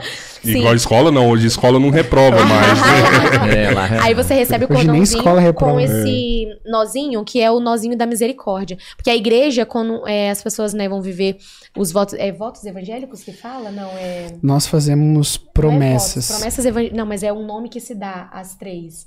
Nossa, fugiu agora na minha É, cabeça. algum- é alguma coisa evangélicos, eu esqueci o nome. Que é a pobreza, a castidade e a obediência. E a comunidade tem mais o nó da misericórdia, que é a nossa devoção, entende? Então, antes de eu me consagrar ao carisma Colo de Deus, eu sou convidada no meu quarto ano do vocacional a viver o postulantado com o nozinho da misericórdia, a exercer o que é mais difícil pra mim, a misericórdia, entende? Com o outro. Então, nesse ano do postulantado, além de viver tudo aquilo que eu vivi nesses três anos, sou convidada a Jesus a, a intensificar a minha misericórdia. E, aí, e assim, no final do meu quarto ano, indo pro quinto, eu me consagro ao carisma. Aí, durante dali, você só renova a consagração. Aí, dentro da Cola de Deus, você é um membro que tá ali para servir naquilo que precisa, a levar a palavra de Deus conforme o carisma chama, né? Que o carisma da Cola de Deus, ele é chamado a ser como Maria, gestar uma geração cheia de Pentecostes pro mundo. Então, você vai ser isso dentro da Cola de Deus em qualquer lugar que você estiver. Entende? O Erison, ele é consagrado. Ele tem uns três nozinhos. É, ele é cheio um. dos nós aí, É, né? é só pra, é nó é que não acaba mais. ah, daí tem o quinto nó também, que é o nó da zoeira. A gente fala não- zoando, a gente fala que o quinto nó é o da tem que zoeira. ter, um beijo, quinto nó, quinto nó. Quinto nó é o nome do Ministério do Teatro da comunidade. Teve uma, teve uma mulher que veio aqui e ela falou que, tipo assim, que eu e o Robertinho, a gente dá certo porque a gente é muito curioso, sabe? Eu. E eu sou curioso mesmo. Mineiro é curioso, sabe? Tem que ser. Cara, e tipo assim, mano, desde o começo que você tá falando da sua mãe que te adotou, eu, que- eu quero muito conhecer sua mãe que te adotou, velho. Quer, posso Ela procurar é uma muito foto pra te massa. mostrar? É, Pode, gente, ela é claro. louca, eu amo ela. Mas é. eu- Ela vai seguir vocês, ela vai comentar nas coisas de vocês. A minha Ah, mãe é louca, eu amo ela. Edna. Por favor, não, chega não, aí. Dona Edna, todo mundo Minha se mãe segue todos os meus amigos. Aí, tipo assim, vamos supor que você, terminando aqui, você posta uma foto comigo. Aí minha mãe responde: Minha filha, amo ela. Muito obrigado por amar ela também. Essa daqui, ó, é a dona Edna, ó. Ah, que bacana. Nossa, Maravilhosa. Esse é meu novona. pai. É, seu pai. Não, e nem parece, minha mãe tem 66 anos, Então, gente. muito nova. Olha aí, olha aí. Mas muito também, não, nova. fica aí a dica pra você. Cuide do seu corpo. Minha mãe é saudável, não come nada embutido, água, verdura. Dona Edna, parabéns, viu? Senhora é uma mulher diferenciada. Agora me que conta um o negócio sua mãe? Só aqui. porque falou da Dona Edna. Sueli. A Dona Sueli também. Ela é literalmente o mano. Erison sem barba. É minha- É só você imaginar sem barba. Você resolveu a parada com a Dona Neuza? Resolvi, né? Eu nem, nem expliquei. Quando eu entrei pra Colo de Deus, eu tinha muito ódio dela, né? Eu mortal, não queria ver ela pintada de ouro. E aí o Hugo me perguntou, né, a minha história. E eu fui contando, e ele foi tipo dando corda. E eu falando mal, metendo pau, e ele é dando corda. ruim, Ela é ruim, né? Aham. E ele queria ver eu, eu falando assim, a caveira dela. E aí eu terminei de falar, ele, depois que eu falei tudo que eu tinha pra falar, porque ele me deu corda, ele falou: Mas você já ouviu isso da boca dela, essa história? Aí foi um tum na minha cabeça assim, eu falei, não. Aí ele falou, então como é que você tem coragem de falar da vida de alguém sem nem ouvir da boca dela? Nossa, aquilo me deu um. Porque assim, ó, da minha história eu escutei da boca dos outros e do que eu vivia, entende? Aí eu falei, nossa. Não falei, nossa, verdade, né? Orgulhosa, eu fiz assim. E dentro do meu coração, nossa, é verdade. Aí ele falou assim: ó, pois bem, você vai ligar pra ela hoje e você vai pedir perdão. Eu falei, não vou. Ele falou, você vai. Eu falei, não vou. Aí ele falou, sabe por que você vai, Clara? Dentro da cola de Deus só fica quem quer ser santo. Se você não quer ser santa, você pode ir embora, minha filha, tá tudo bem, todo mundo escolhe o que quer da vida. Mas se você quer ser santa, você precisa dar e receber o perdão. Então você vai ligar pra ela. E além do mais, você vai ligar calada. Você não gosta de brigar? Você não é a barraqueira? Você vai ligar calada, vai ouvir tudo que ela tem pra falar, sem falar nada, e você vai pedir perdão. Aí eu fui pra casa, respirei, fiquei acho que umas uma hora pedindo a Deus o discernimento, porque se ela falasse A, eu ia. E eu liguei pra ela e ela vomitou um monte de coisa na minha cara, falou um monte de coisa, eu só pedindo perdão, perdão, e no final ela chorou. Porque ela falou que esperava de mim o contrário do que eu dei. Ela esperava que a gente ia brigar e quebrar o pau pelo telefone. Mas não, não foi isso, entende? E ali a gente se perdoou. Eu não tenho amor por ela de mãe, porque isso é uma coisa que se cria durante o tempo. Mas eu tenho um carinho enorme, um cuidado com ela, eu tenho. Perdão. Eu tenho um respeito muito grande por ela. Tanto que o meu sonho era apresentar ela pro Erison. Só que eu não tinha como apresentar porque eu não sabia onde ela tava, porque ela tava morando na rua. Então, que a rua, né, a vida é muito grande você saber onde que ela tá morando. Porque ela não conseguia morar na casa dos meus irmãos, porque como ela bebia muito, arrumava muita confusão, minhas irmãs não conseguiram aguentar ela, enfim. E aí, Deus me deu a oportunidade. O Erison foi conhecer minha família, a gente foi à missa, chegando em casa, me ligaram falando que ela tava caída lá no chão, bêbada, que ela apareceu lá. Eu falei, bora, agora é seu momento que você vai conhecer minha mãe. Pegamos o carro do meu pai, fomos lá, mostrei ela pra ele, ela tava muito bêbada, foi... Uma, foi literalmente a misericórdia de Deus, porque a gente pegou ela sem saber onde que ela tava morando, que ela tinha uma senhora que acolheu ela. A gente descobriu, colocamos ela no carro do meu pai, levamos ela lá, que era é numa, eu moro já numa favela, né? Mas o lugar que ela morava, gente, não tem condição. Era literalmente bem, bem favela, assim, ó. E o Erson nunca tinha ido, o Erson não conhecia lá. E ele foi dirigindo, eu só fui Com guiando ele. Eu fui Era guiando ele. quebrada da Quebrada. favela. Eu Caralho, eu conhecia a quebrada lá, sogro, só que ele não conhecia. Eu conhecia a quebrada, mas só que eu não tava dirigindo, ele tava, então eu só tava com ela. Então eu fui, levei ela, mostrei onde era, ela me mostrou, né, onde era a casa, lá eu consegui encontrar, deixei ela lá e eu- hoje eu não tenho muito contato porque todo o telefone que ela tem, né, ela vende. Mas todas as vezes que eu tenho a oportunidade de vê-la, de, de cons- conseguir encontrar ela, eu consigo, eu tento. Meu- meus pais também tentam botar ela numa clínica, só que É, não procede porque ela não quer. Tem que ser alguém que, que ela tem que querer, né? Ela tem que querer mesmo. Mas é, é o, o amor que eu e minha família temos por ela é, é imenso. Ela é uma pessoa incrível. Todo mundo no meu bairro fala assim. Hoje ela não é ela não é bonita, aquela coisa maravilhosa por conta da bebida, etc. Mas todo mundo fala pra mim, Clara, sua mãe era a mulher mais linda desse bairro. Eu falei, né, à toa que tem cinco filhos de cinco homens diferentes. e eu não sei nem quem é meu pai, porque na época eu tava com uns 10. então, é por- ela, é, ela é maravilhosa, assim, ela é uma pessoa incrível. Ela é muito louca, ela é muito engraçada. Eu amo ela, assim, ela é muito engraçada. Você não fica um segundo do lado dela sem rir. Mas você conseguiu tirar esse problema Tirei do totalmente. seu coração. Sim. Totalmente. a gente Hoje- tentou, e a Bom, gente tentou. O mais triste é que nem a Clara falou. Cara, a gente tentou ajudar. Essa vez que a gente teve pra lá, a gente tentou, né, amor? Tentou, entrou em contato com uma clínica. Uhum. Minha mãe me ligou falando, filha, chamei um pessoal pra, pra. Não sei se foi ela que chamou, alguém chamou uma clínica, né, pra levar a Neuza, que ela tá aqui na frente. A clínica chegou, minha mãe falou que foi, tipo, igual mágica, ela desapareceu, sumiu. A clínica foi embora, ela apareceu de novo. Minha mãe falou, sacana, ela sabe quando é que eles estão aqui ou Sabe, quando né? eles vão embora. Ela sabe da sua vocação? Sabe, sabe? Inclusive, ela, ela pede oração, filha, liga, ora pela mãe, não sei o quê. Tanto que ela melhorou muito, gente. É uma pessoa que, que é dependente, assim, ó. Ela ficou uns meses sem, sem usar, sem beber. E eu falei, ó, glória a Deus. Mas só que volta e meia a pessoa só permanece se quer, né? Mas ela é uma pessoa incrível, incrível. Tem esse problema dela, mas ela é maravilhosa. Eu não tenho rancor nenhum, nenhum ódio mais no coração. Pelo contrário, meu amor por ela aumenta cada dia mais. De verdade. Ela é uma pessoa. Eu consegui enxergar a mulher incrível que ela é. Porque eu sentei com ela e ouvi dela a história dela. Quando o Hugo falou pra mim, você já ouviu da boca dela? Eu falei, não. E aí ela me contou, eu vi que era totalmente diferente do que, do que aquilo que eu imaginava. Deve ter, deve ter feito muito bem isso pra você, né? Ô, total, Na sabe hora. por quê? Inclusive tem uma música na comunidade que se chama Casa, o Hugo que compôs, eu acho que ele tava muito em Deus quando ele compôs essa música. Porque essa música fala sobre a gente não saber por que, que Deus é, escolheu estar com a gente. Quando eu, eu encontrei a ela diante dessa misericórdia que eu consegui receber dela também, eu vi o quão podre eu era, entendeu? Eu falei, cara, o que que eu tô fazendo aqui? Eu me senti uma merda. Porque assim, cara, eu já tinha visto ela, imagina, caída no chão, bêbada. Lá eu, eu podia ter ajudado, eu poderia ter pego uma comida. E eu olhei desprezei. Como se fosse um bicho morto na rua. E aí eu me senti muito mal. Falei, por que, que Deus me escolheu? Por que, que Deus me escolheu estar aqui? Eu sou uma bosta. E aí Deus falava, ó, não é sobre merecimento, minha filha, é sobre graça. Você tá aprendendo, tá junto comigo, e é isso aí, bola pra frente. Entende? Caramba. Foda. Cara, E o Erison, hein? Você jogou a bola pra, pra ela, agora conta a sua, mano. Cara, a, a minha parte, assim, que nem eu falei, a minha família sempre foi estruturada, né, nesse, nesse quesito, né? Tirando a parte do, da minha mãe, sempre muito trabalhando, a gente passou muita dificuldade é, durante um tempo, assim, da minha vida, mas eu fui criado, nascido e criado dentro do berço católico, né? Então eu ia pra igreja. Porque se, se eu não fosse pra igreja, eu ia pro inferno. né? Era aquele pensamento que a maioria tinha, né? Se eu não for, eu vou pro inferno. Então eu ia meio que obrigado. Mal sabem vocês que mesmo dentro da igreja vocês podem descer, É viu? Se vocês não estiverem vivendo o que tem que viver. o tobogã tá ali. Aí eu fiz a catequese, sempre fui tentando, minha mãe sempre tentando me envolver dentro da igreja. É, infância missionária, catequese. Eu cheguei a reprovar na catequese que minha mãe pediu. A mãe falou: não faz a primeira comunhão ainda que não tá na hora. E eu tinha tudo pra passar. Sempre fui bom aluno e tal. Aí tentei ser coroinha também. Não deu certo, era muito longe de casa. Pô, mas você tava num caminho bom, né? é, Tipo, cara, é. você já era assim. Tava, só que eu tinha. Só que era obrigado. E Dentro do meu não- coração eu tinha um sentimento de. Eu tô, tô indo, mas não é por amor a Jesus, não é por que eu conheci Se você pudesse escolher, você não iria, no caso. Não, na né? verdade, se eu pudesse escolher, que foi o que eu fiz depois, eu ia querer experimentar alguma coisa diferente, né? E aí, num período de 16 dos meus 16 para 17, que era aquele período que eu tava louco pra tirar carteira, louco pra dirigir, período de namorar aqui, namorar aqui, experimentar um monte de coisa, Beija todo mundo. é, eu experimentei muita coisa. Muita coisa. Desde me envolvi com drogas, é, a droga sintética, eu experimentei de tudo que tinha naquela época, em 2006. Tudo que era novidade.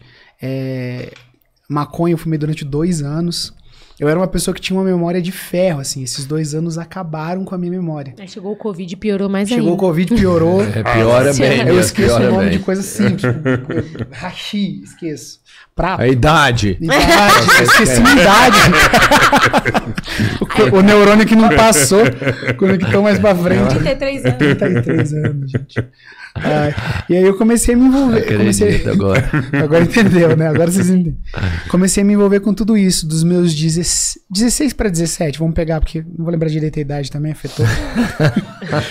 16 para 17, até os meus 20 anos, tudo que eu não podia fazer por ser menor de idade, né? Eu comecei a fazer escondido com 16 para 17, com 18 eu desandei. Você era contra a regra. Se É. fala não pode, eu vou, se pode. É por isso que ele compôs aquela hoje, música, vocês já quebre ouviram? as regras. Quebre as tenho uma regras, música que se chama faça Quebre as- tudo. É, é, Nossa, verdade. que aí é pra Deus quebrar as regras e fazer as coisas, né? Sim. Não ele. É, mas eu, eu sempre, eu, até hoje eu luto contra isso, sabe? Isso é uma coisa psicológica e também no meu temperamento, de tudo mais. Se, por exemplo, eu falo assim, ah, vamos jogar bola? Vamos! E alguém começa a falar pra mim assim, ó, não esquece que hoje a gente vai jogar bola, hein? Vamos jogar bola, cara, não esquece tal horário. A vontade de jogar bola vai sumindo desde Vocês viram o que eu passo, viu, galera? Uhum. Vai sumir. Não, mas hoje eu tenho me controlado Tô com relação a brincando. isso. Mas naquele tempo era assim. Você me dizia pra fazer, eu quase. Eu tava quase virando um do contra. Eu ia no contra. E aí, só que também juntou a vontade de experimentar. Eu experimentei as drogas, comecei a entrar numa vida sexual muito ativa e muito pervertida, assim, na real mesmo. É. A famosa putaria. Isso, né? exatamente, esse termo mesmo. Eu tive, eu entrei nessa, nessa vibe, assim. É, eu tive relação com, com mulher, tive relação com homem, não gostei. na- cara, isso- não entrando nos méritos do, do da homossexualidade, nada disso, mas eu realmente não gostei. Que bom. Eu tive a experiência, não gostei, né? Não foi a fundo, Não é assim, a pra você, experiência. é. Mas assim, logo nos beijinhos ali, nos amassos, eu já falei, não, não, não é o que eu quero, Não não. gostei dessa barba Não roçando gostei, em mim. que tá, tá dando coceira aqui. Aí, beleza, tive essa experiência, experimentei, entrei numa vida devassa e tal, e, e bebedeira, mas tipo, eu não tô falando de, de beber socialmente nem nada disso, eu tô falando de bebedeira mesmo. Beber Enquanto- sozinho. Mano, e eu não vomito. Eu não sei, eu acho que eu tive uma sensação de vomitar é, uma vez só que eu passei mal. Só uma vez, e eu vomitei dormindo, então eu não sei a sensação de vomitar. Então eu bebia até entrar em coma alcoólico. Eu já entrei em coma alcoólico, é, é triste. Caraca. Eu já bebi, eu Pô, tem bebi vários caras que já morreu vomitado, assim. Sim, né? e eu não, Já. mas Porque eu se só vomitei. alguém, você se É. com Na minha vida inteira, nesses 33 anos, nesses 30 anos, eu vomitei que eu me lembro duas vezes. E eu já, um nossa, eu bebia forte. muito, eu bebia uísque, eu bebia absinto. O uísque era água pra mim. Sinto, galera, você vê. Tá doido. Absinto direto, Álcool, gasolina. bebi. Álcool com laranja, né? Dá uma álcool laranja. com laranja ali, tudo, tudo. Então eu bebia, cara, não tava nem aí. Então eu, entra- entrei nessa vida louca, bebi. Você tava pronto pra morrer. pronto pra morrer. Entrei na vida de Cara, criminalidade. você acredita assim, porque você teve umas partes que, que Deus te mostrou mano. e trem. Você acha que desse lado, quando você tava aí, tinha o cão, vamos falar assim, que. Cara, eu vou ser muito sincero pra vocês. Existia, claro. Ele era o cão. Só que, só que foi mais um- uma vontade minha, assim. O seu livre-arbítrio E é fazia a, E a aí, merda Satanás, lógico, A ele é, curiosidade ele é mata astuto, a gente, né? ele não precisou investir. Porque ele já, ele já enxergava. Cara, ele é espírito, assim. Questão de entendimento, ele é muito acima da gente. Não adianta você querer bater de frente com o Satanás. Os santos eles dizem, não adianta você querer brigar com, com o demônio, não dá certo, não. O negócio é, ó, meter o pé, foge, se ele tá por aqui, foge pra cá. Satanás se- é um cachorro na coleira, só morde se você chegar Exatamente. perto. Se- Só morde se você chegar perto. E aí ele, ele tava só esperando, ele era aquele pitbuzão nervoso que tava ali só esperando porque ele tava vendo que eu tava vindo pro lado dele. E o bicho é raivoso. Entendeu? Quando eu conheci Jesus, pelo contrário, não, ele começou a avançar, ele começou a latir, nossa, é, começava a arranhar e vinha. Isso no mundo, na, na parte espiritual, né, na minha alma e tudo mais. Mas naquela época ele já sabia, ele só tava esperando pra abocanhar. E eu tava indo. né? Mano. Já tava nas bebidas tudo, como alcoólico, eu não vomitava. Entrou na vida de criminalidade. Na hora que você falou isso, Pois ele é, fez cara. assim, ó. eu, eu- Ele- Não, ele- mas, Mas sabe o que é? É tipo assim, você tem cara de roqueiro, né? Você... Ele era Eu emo, galera. tudo, Ele sertanejo, era emo. Sertanejo, roqueiro, emo. Ele era emo. é, sertanejo, roqueiro, emo, punk rock. Cara, eu amava um roda É punk. até ruim, porque, tipo assim, não tem estereótipo pra Eu amava isso, uma né? roda punk. Mas tudo que você falou, eu falei assim, não, beleza, eu vejo isso, eu vi isso acontecer. Uma hora que você falou assim, mano, eu entrei pra vida Ele do crime. Eu falei assim, cara, como assim? Você não tem cara de quem É. um dia experimentou o crime perto das pessoas que eu já vi que rolou essa Sim, parada, né, mano? Porque não tem estereótipo. Mas realmente mesmo. não Esse tem estereótipo pra Mas isso. É tem porque não, não tinha mesmo, assim. diferente. Era tudo muito escondido. Eu sou de cidade pequena, então era tudo. Minha mãe e meu pai só souberam de todo. Lógico que mãe sempre sabe, né? Mas eles só souberam de todas essas coisas quando eu me converti. Que eu cheguei pra eles. Minha mãe ouviu meu testemunho num retiro. Igual minha mãe ficou E eu sentadinha, assim, de boa. E meu pai, eu contei. A reação do meu pai não foi muito legal no dia, né? Mas depois ele entendeu. No dia ele Beijo, ficou, sogro, eu te amo. ele ficou louco, assim. Falou um monte de coisa pra mim, tá voltando ao trabalho. Mas, amém. Aí eu. Essa parte da criminalidade é porque eu tive arma escondido, já tive três armas e tal. Já tirei é, contra pessoas. Eu nunca matei porque eu era ruim de mira, né? Eu descarreguei um 38 uma vez em cima de uma galera que foi pra me pegar depois de uma do festa. Eu atirei no pé de um menino, né? Que eu não, não posso expor nem nada. No pé ou na mão? É, não, mas foi, eu tava possesso, assim. Cara, você já pensou o tanto que Deus tinha esse propósito pra você, Posso irmão? um dois, Claro, claro, vai você pode falar o que você quiser. Esse menino que ele atirou no pé, depois quando ele se converteu, Deus deu a oportunidade dele se perdoar, porque ele foi pregar ou cantar num retiro onde esse garoto estava participando do retiro. Eu, sabe aquele sentimento de esse garoto veio aqui pra me matar? abraçaram? Você imagina, não, ele conversou, pediu perdão, né? Eles se perdoaram, mas você imagina você atirar no pé de um cara e você vai Cara. pregar num retiro falar de Deus, essa pessoa tá lá. Mas era tiro de 38, não, Foi um não era 38, chumbinho, não. não, Era 38. bala mesmo, parada. 38. Paintball, Era tá ligado? 38, pessoa? 7, É. sete balas municiado, tava tudo.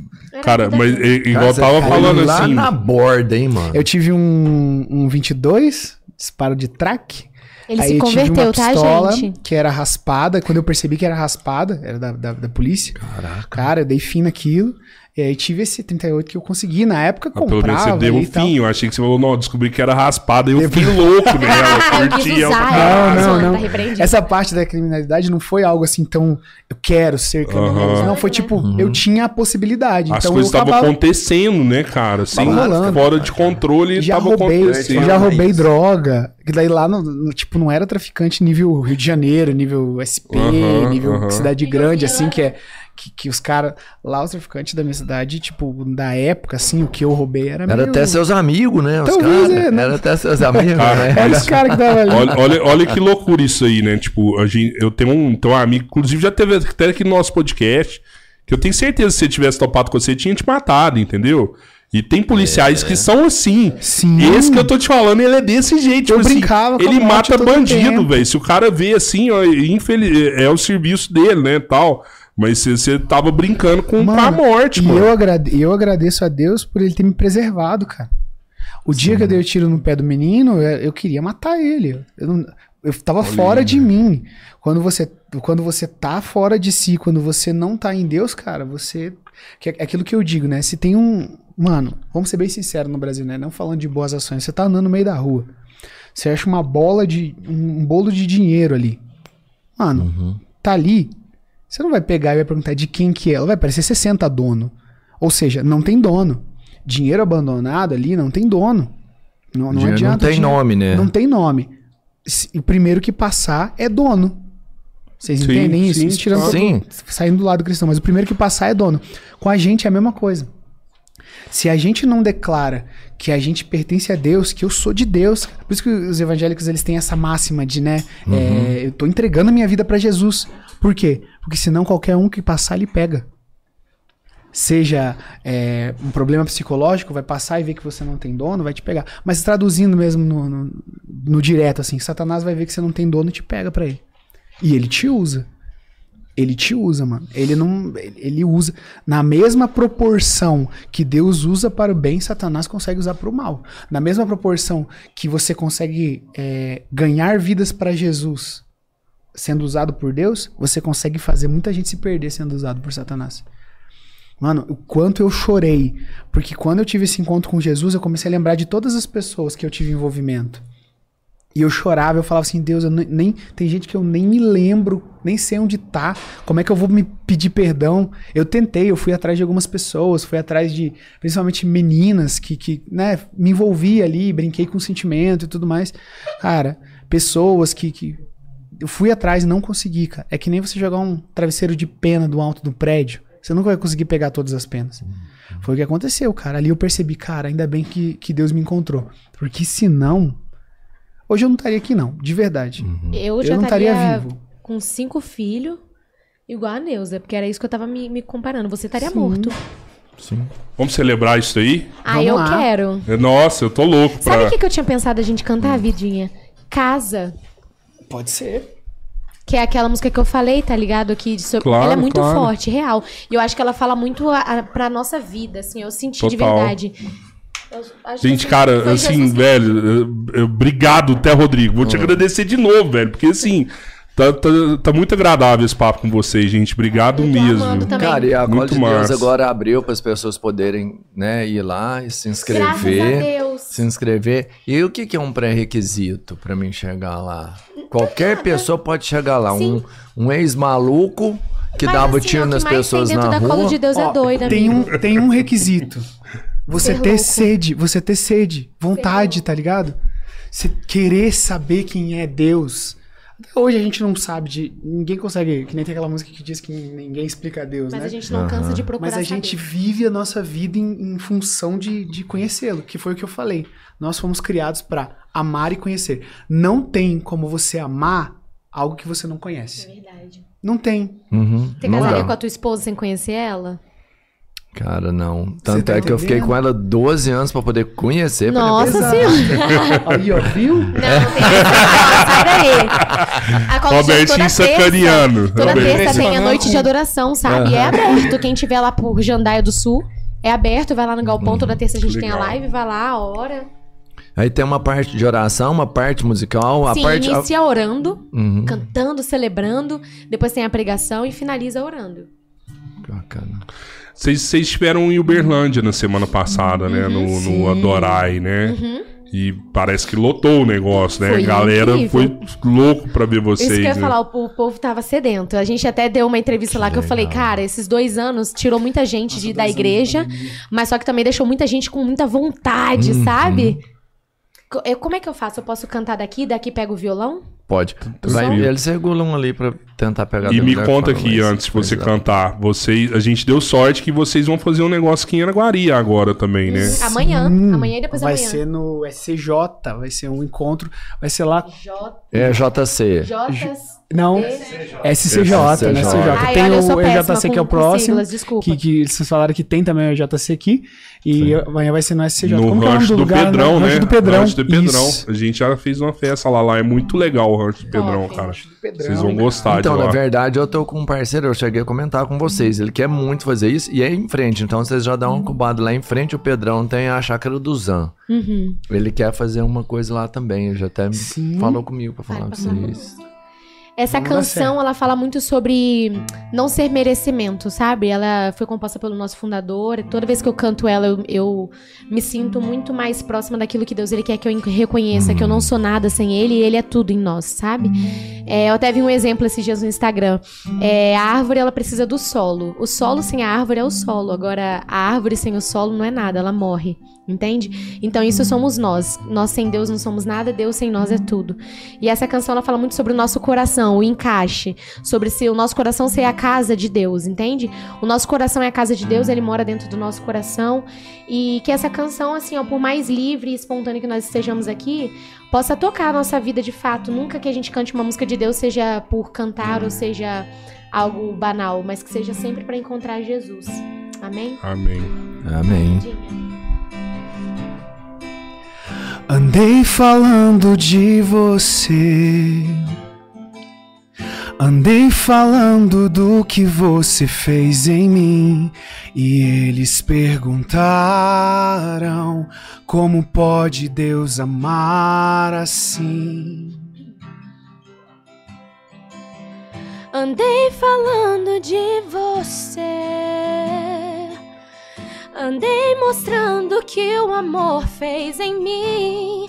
E E eles perguntaram que Deus é esse e onde ele mora.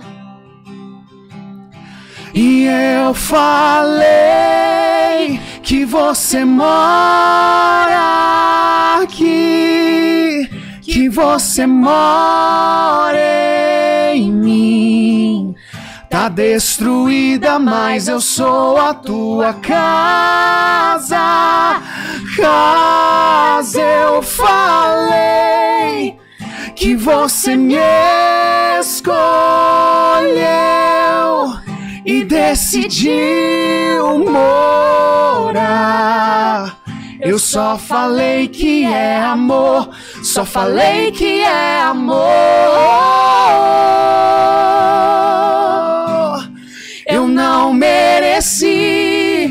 Foi tua graça que me salvou, que me escolheu. Eu te recebi e foi pela graça que agora eu sei, tua casa sou eu. Eu não consigo entender, tá tudo bem, pode morar. Serei tua casa. Eu não consigo entender, tá tudo bem, pode morar. Serei tua casa. Eu não consigo entender, tá tudo bem, pode morar. Serei tua casa. Eu não consigo entender, tá tudo bem, pode morar. Serei tua casa. Eu não mereci, foi tua graça que me salvou, que me escolheu, eu te recebi, e foi pela graça que agora eu sei, tua casa sou eu, pra sempre, pra sempre sempre serei tua casa.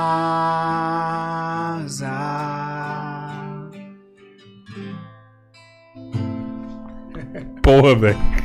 Caralho. Desculpa, até soltei um palavrão aqui. Foi mal, foi mal. Essa música ela é muito forte, me dá vontade de chorar sempre que eu canto ela. Eu ia perguntar Eu isso pra vocês, falar, aí vocês não mano. ficam emocionados, não, cara? Tô- eu cago todas as músicas no show, eu fico tão emocionada que não dá. Aqui eu segurei pra não fazer Nossa, feio. Se você É, pegar os é, vídeos da mano. Dorai, a gente tá berrando, porque Eu a fiquei louca, eu fiquei desesperada Você não consegue controlar. Os meninos ficam me tirando, porque eu, eu sou que 10 chorão, sabe? Eu choro mesmo, não dou conta, pô. Essa e é assim, minha cara, foi maravilhoso, assim. eu- A gente falar assim, eu tinha como parâmetro de, de, de, de ver entregar emoção, esse tipo de coisa, a Disney. Né? Você vê a Disney, ela entrega emoção de Entrega. uma forma como ninguém consegue fazer. E eu tava numa cena real da Disney aqui, só que muito a alfa muito maior, entendeu? Cara, foi um mágico, foi vi, assim. maravilhoso mesmo. Essa música ela mexe muito comigo na parte que fala: Eu não consigo entender, tá tudo bem, pode morar, eu sou a tua casa. Foi Não a hora que eu vi a Eu não Disney preciso entender, sabe? O Harrison, ele fez uma música que se chama Farol. E ela fala assim, ó, eu- o começo ela fala: "Eu não estava preparado e ainda não estou, mas eu sigo a promessa que o Senhor me fez", entende?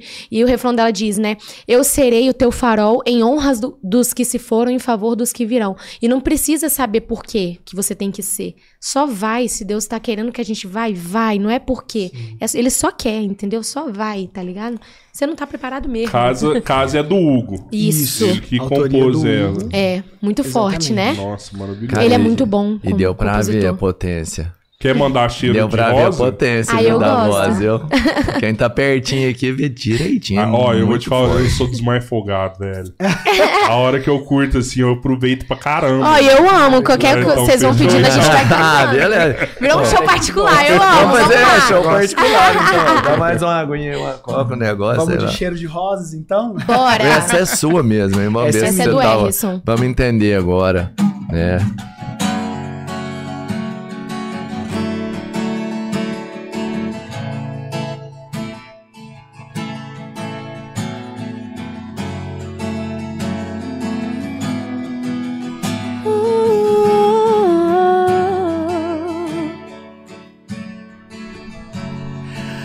Estás aqui, agraciada.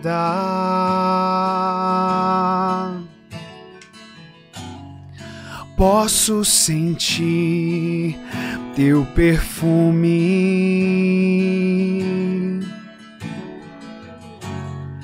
Estás aqui, mãe do meu Senhor. Vem ficar perto de mim. Cheiro de rosas nesse lugar. Maria aqui está e o Espírito de Deus descerá. Cheiro de rosas nesse lugar, a rainha presente está. Pentecostes acontecerá.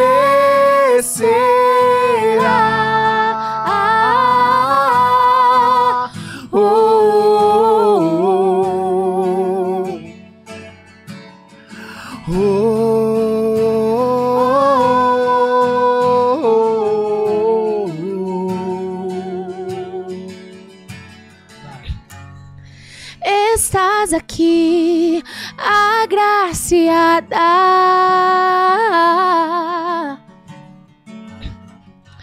Posso sentir teu perfume.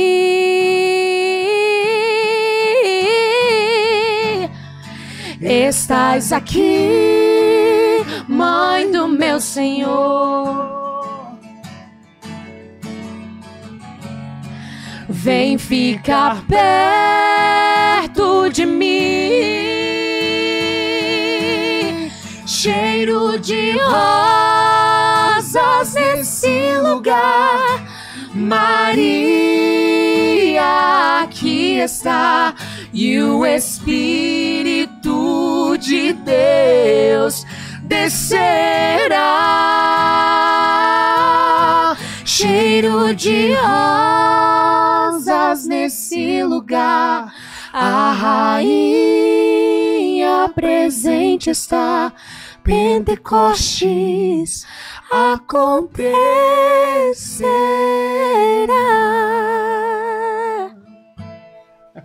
Maravilhoso, cara. Cara, eu vou te falar. Eu não vi ainda no palco. Mas você fala assim, ó. Eu não tenho presença no palco, eu vou ficar perdido. Mano, quanto vocês entregam de emoção aqui, você não precisa de ter performance melhor que vocês Glória a têm. Deus. Amém. Você entende? É muito mais real, é tão mais bonito. A forma que vocês cantam que a Cê- performance tá pronta. É isso A aí. gente é. costuma dizer isso para as pessoas. A gente fala: olha, perdão, a gente não sabe fazer show, mas a gente tá aqui pra orar com vocês, amém? Nossa, é foda. Vocês já pensaram em fazer tipo um acústico assim, um negócio. Pô, ia ser maravilhoso, Já, hein, gente- cara? Na verdade, a gente tem um projeto que chama Adoração na Nossa Casa é Assim. Foi onde a comunidade ficou mais conhecida. O que, que é esse Adoração na Nossa Casa é Assim? Um belo dia, a gente estava aqui, né? Era aniversário, do, acho que do Flávio. Aí o Hugo olhou pra gente e falou: Vamos fazer uma, adora vamos fazer uma adoração? Vamos rezar em casa. Vamos.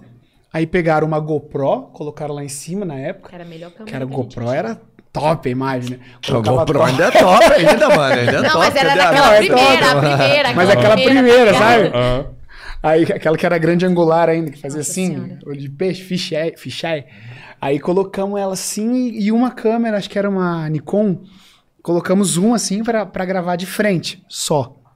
Sem microfone, sem nada. Aí um, um piano ligado numa caixinha aqui, só pra sair o som Carrãozão. mesmo, né? Carrom, dois carrom e tal. E aí a gente começou a cantar. A gente começou com música, com uma música tipo. Em nome do Pai e do seu Filho, do teu Santo Espírito. Estamos. Aí a gente foi pro refrão e começou a pegar fogo.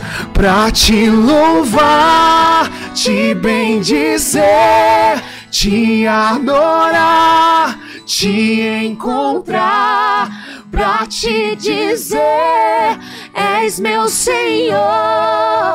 Não há outro lugar que eu possa estar, Senhor. E gravava a gente rezando em casa. E essa era a adoração. Tipo, tipo grupo de oração, a gente foi fazer, tipo, vamos começar invocando a Santíssima Trindade, né?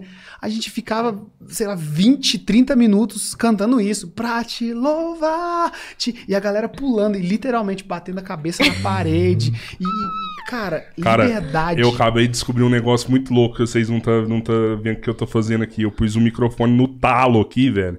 E eu tô parecendo que eu tô num show do Rock in Rio.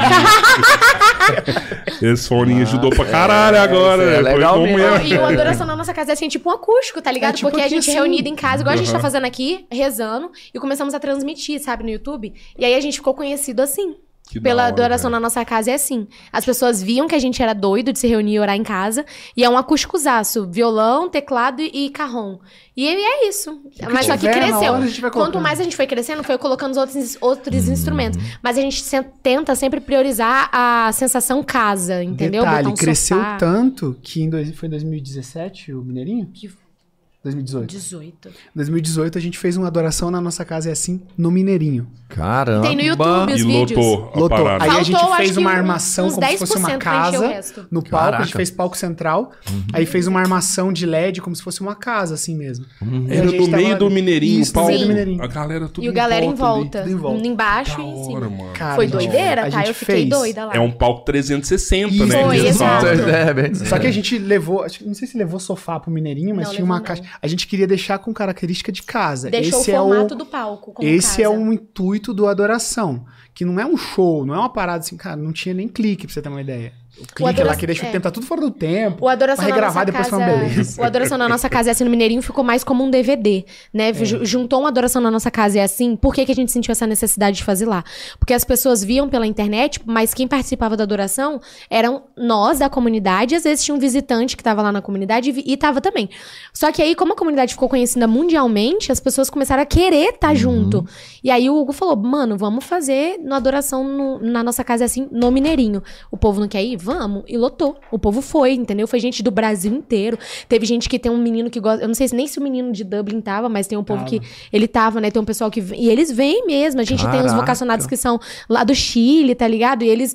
eu não sei nem Saudade, se eles do Chile. Eles foram, mas, mas tem, enfim. Eles vem gente do, do, do mundo inteiro, assim, ó. Tá ligado? E Então eles foram e a gente sentiu essa necessidade de fazer lá. Mas é mais priorizando é, íntimo, dentro de casa. É, que- Você sabe que eu, eu vejo, assim, vocês uma humildade tão grande, assim, sabe? Não tem essa parada de tipo, cara. é, vocês não têm noção do tamanho que vocês são, assim, sabe? É surreal Não, eles isso. têm noção, eles só não deixam É, essa é, não, é, modificar a é- vida, é um- né? É, é muito legal, assim, estar com vocês mesmo. E, e vocês já, já tiveram um- alguma parada, tipo assim, cara, nesse, nesse rolê de vocês. Ó, tem, tem um pessoal ali que eu queria muito cantar com eles, que eu queria Gente, muito você- encontrar Socorro. com eles isso aí. Cara, tem- Eu sou muita né? Vocês já ouviram falar da comunidade Shalom? Sim. Ah. Eu amo eles com toda a minha na vida. A primeira oportunidade que eu tive pra cantar com eles foi num- numa jornada diocesana em Campo Grande. Na hora que eles me chamaram pra cantar, parecia que eu nunca tinha cantado pra ninguém. Parecia que eu nunca tinha feito um show. Que eu segurava o microfone assim, ó, e eu não sabia nem o que, que eu tava fazendo. O Erison parecia a mãe orgulhosa filmando. Ele ia lá embaixo do palco, me filmava. E eu nem acredito com o celular assim. de- e eu cantei com a Shalom, aí depois chegou aqui, ó. Eu tive a mesma sensação. Eles chamaram a gente no palco, eu e o Erson, gaguejando, tremendo. Então, gente, vocês não têm Caramba. noção. O, outro momento que eu quase surtei, quase caí pra trás, foi que a, a gente tem a música Caso Não Sabeis, né? Que o padre Marcelo Rossi regravou. E nós fizemos o- um evento, a Caso Não Sabeis, o padre Marcelo Rossi foi celebrar a missa. Ah, meus amigos, eu Caraca. cantei o salmo, mas que eu, eu me tremia igual uma vara verde. E na hora da comunhão, ele foi me dar, ele falou, corpo de Cristo. Eu já fazia assim, ó.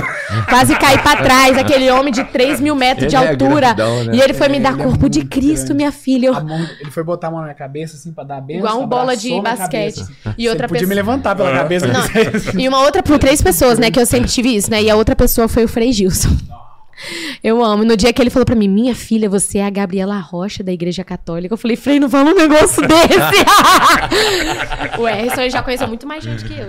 Quase me abandonou aquele dia do Frei Gis. quase que foi- Mentira, mas Frei, precisando, eu tô aqui. Você viu que volume? Pode chamar. Pode chamar. Eu foi tenho- é? Eu tenho um sonho, assim, até hoje, assim. Eu, eu acredito que não é algo difícil de realizar nem nada. Porque ela é uma pessoa muito legal, que é a Fátima Souza, Nossa, do que, que cantava na Adoração e Vida, hoje ela faz Nossa carreira só. Senhora. Eu amo a voz dela, eu amo as músicas Perfeita. dela, o, o jeito dela cantar. Eu tenho muito um sonho de cantar com ela, de verdade. assim. Mas eu acho que eu ainda não cheguei no nível dela Ah, pra pô, cantar. Vocês estão em Porque, qualquer cara, já, mano. ela canta muito, gente. Ou aquela mulher não é normal, não. Ela Não e o é Juninho normal. Casimiro, pra mim, não dá. Igual aquela música que eles cantam juntos, Sangue do Nossa Cordeiro, eles são Senhora. muito bons. Aí tem isso dentro da igreja católica. Dentro da igreja evangélica, do Uhum. mundo gospel, tem uma galera também. Ah, tem Gente, vocês sabem quem é. Casa Worship? Vocês sabem? Que canta aquela música Essa casa é sua. Vocês não têm Nossa, noção que a gente tava no mesmo evento que eles. Na hora Nossa que eles Senhora. chegaram, eu disfarcei, fiz a egípcia, assim, como se eu a não gente fosse fã. como se a gente se eu fosse, não tipo, escutasse todas Lá as no camarim, músicas. com um cafezinho assim do lado deles. Ah, é isso aí mesmo. Não, e eu fiquei Do nada, louca. do nada, gritar. Nossa, e eles cantaram, eu fiquei o show inteiro gritando, fiquei sem voz. Ele, conhecemos Mas que legal, cara. Então tem essa collab, assim, Claro. da- do, do louvor com a música evangélica. Sei, não claro tem Deus, durante muito tempo a gente teve esse chamado da unidade, né? Uhum. Para leigo, a gente não pode falar sobre ecumenismo. É, ecumenismo é com relação ao clero, tudo isso, com- de discussões teológicas e tudo mais, conversas teológicas. Para a gente é unidade. A gente precisa frisar naquilo que nos une, não naquilo que nos separa. Naquilo que a gente tem em comum, não naquilo que a gente tem é, de diferente, né? Na nossa, na nossa, no nosso credo, no nosso creio e tudo mais. Cara, e a gente tem isso, a gente ama isso. A Casa Worship também enfrentou muitas barreiras para gravar a nossa música Yeshua. Porque do lado de lá também tem essa barreira Uhum. né? E a gente está sendo, tá querendo romper essa barreira. Durante muito tempo no Geração Atômica, que era o retiro da comunidade, a gente levou muita, muito irmão evangélico. Muito. O Theo Hayashi da Dunamis a gente levou. Douglas Gonçalves. O Douglas Gonçalves do Jesus Colpe. Não sei se você conhece o Douglas Gonçalves, um barbudão. Cara, Ele ele é faz. top demais. Cara, ele é, top ele- ele é demais. muito Os bom. podcasts dele são incríveis São também. também. De Jesus, né? Ele, Ele- só fala, só Aham, fala coisa aham. da Bíblia. E ele. Outro que a gente levou foi o Luca Martini. Incrível. Também incrível A banda demais. Soso. Banda Soso, o, O Pastor Pastor Nelson, do Nelson, Escolhi do Esperar. Escolhi Esperar, incrível também. Então a gente sempre teve essa Legal, afinidade, né? Do Que eu acho que é Deus, isso que Deus tem- fica muito Exato. satisfeito Gente, com tem que isso, ter, né, sabe cara? por quê? Todo mundo junto, Não, né, uma vez eu discuti com uma menina no Instagram. Eu, aquele dia eu, eu tava disposta a discutir. Eu discuti com ela porque assim, ó. Ela falou: ai, por que, que vocês, só, vocês cantam música evangélica, não sei o que lá, não sei o que lá? Aí eu falei com ela assim, ó. Eu dei um, um exemplo que meio que eu acho que calou a boca da menina. Eu falei: você gosta da nossa canção Yeshua? Eu Falei, ela falou: gosta. Eu falei: você gosta da letra dela e tudo? Gosto. Eu Falei: pois bem, uma banda evangélica gravou ela. Você acredita? Ela acredita. Eu Falei: pois bem, todo mundo na igreja deles canta. Agora, se essa música fosse deles. Exatamente com a mesma letra, sem mudar nada na letra. Você teria um preconceito? Teria, só porque foi escrita por alguém que é evangélico. Então você não tem preconceito com a letra, você tem preconceito com eles. É isso. Falei, não é sobre a letra Cara. do que eles compôs, é sobre eles. Eu falei, então não é sobre a música, é sobre preconceito com a pessoa. Exato, é falei, então isso. você tem que tirar isso do seu coração. E- Porque assim, ó, tem, tem. Rapidinho, vida, tem canções, talvez que eles cantem, que fala algo, vamos supor, que não convém com a nossa, com a nossa vivência. Amém, não canto essa. Mas se eu tô ouvindo uma canção de um irmão evangélico que toca o meu coração profundamente, que eu sinta Jesus, eu vou negar e amarrar isso no meu coração só porque a pessoa não é da mesma denominação que eu? não Claro tem que não, nexo. não tem. O nome disso é ridículo. O nome, Isso disso, é podre. Uhum. o nome disso é preconceito mesmo. Exato. É, ri- é rixa, é tudo que você pode Se imaginar. achar melhor do que o outro. E- Exatamente. E, e eu acho que o, o intuito final é o mesmo, né, cara? Exato. É Exatamente. levar o bem, é, é levar a palavra, levar amor, diferentes. né? Ó, É- em, em 10 anos, em 10 anos que eu conheci Jesus de verdade, as pessoas me perguntam e a minha resposta é sempre a mesma. O que que, qual que é a tua missão? É fazer Jesus ser conhecido e amado nessa geração. É isso. Ah, mas só isso? Não, cara, mas isso envolve tudo. Esse é esse, se nós nascemos para amar e conhecer a Deus, eu preciso fazer ele ser conhecido para que o mundo ame ele, usando os meios necessários que tiver, usando aquilo que for necessário. Cara, e tem uma máxima que vocês mesmo vivenciam isso todo dia. Ele usa pessoas de todas as formas. Exato, cara. Então não é. Se a forma que ele tá te usando é a mesma forma que ele usa outra pessoa lá, Uhum. é, é Deus É. do mesmo jeito. Né? É a mesma luz É que tá ali, o Não, caminho um é exemplo diferente, mas a chegada é no mesmo Um ponto. exemplo, sabe o Theo Hayashi? Não sei se vocês conhecem. E se vocês não conhecem, tá aí uma dicaça pra vocês convidarem pra conversar. Ele é incrível. Ele foi pregar no nosso retiro. Mano, ele é muito doido. Pensa uma pessoa chapada que tá ali pra Theo fazer o que Deus Hayashi. fala. Teófilo Teófilo Hayashi. Hayashi. Mas ele é conhecido como Hayashi. Theo. É um japonês. Ele é um, ele é um homem extremamente... usado por Deus, assim, ó, ele é muito, assim, ó, de- sedento de Deus, sabe? E aí ele foi pregar no nosso retiro, primeira vez que ele pregou no retiro católico, em 2018, 3 mil pessoas no Teatro Positivo, ele pregando, do nada, no meio da pregação dele, isso, denominações diferentes, eles evangélicos, e ele não sabia, tipo, a visão dele, que a visão do que algumas pessoas na- é, evangélicos têm é, que a igreja católica é missa e acabou, é aquilo ali. E, E ele não sabia... ainda, Missa- daquele é, jeito eles não era sabiam que tinha essa coisa carismática atrás. de orar em línguas, etc. Aí no meio da pregação dele, porque o Hugo falou assim com ele, ó, cara, seja livre, hein? Pode ser livre. O que você faz na tua igreja, faça aqui. Eu quero você sendo livre. Pregue sobre o reino de Deus. No meio da pregação dele, ele parou a pregação e ele falou assim, ó. O Espírito Santo está nesse lugar, ele quer se manifestar aqui agora. Aí todo mundo já, tipo, imagina, a pessoa tá falando aqui, do nada eu paro aqui, o podcast. Vamos parar tudo que a gente tá fazendo. O Espírito Santo tá aqui, ele quer se manifestar. Num lugar com 3 mil pessoas. Aí ele falou: só estenda a sua mão pra frente, sentado do jeito que você tá e comece a repetir comigo: mais Espírito Santo. E todo mundo começou: mais Espírito Santo, mais Espírito Santo. Pensa numa pessoa mais drogada que você já viu na sua vida. As pessoas ficaram igualzinha. Ai, meu Deus, mais Espírito Santo, mais. As pessoas ficavam loucas. As pessoas começavam a rir. Quem dançava começou a dançar na presença de Deus, entendeu? Quem, quem queria rir, quem tava triste, Deus deu o dom da alegria. Então foi tipo assim, ó, ele nunca tinha sentido aquilo, então foi um mover dele, que era de outra, outra igreja, conosco, que éramos católicos, ele se sentiu livre, ali o Espírito Santo agiu na unidade. E ali foi um mover, gente, eu juro por Deus que eu nunca mais esqueci daquilo na minha vida. É, Entende? Onde dois ou mais estão reunidos com o mesmo propósito, ali Deus está.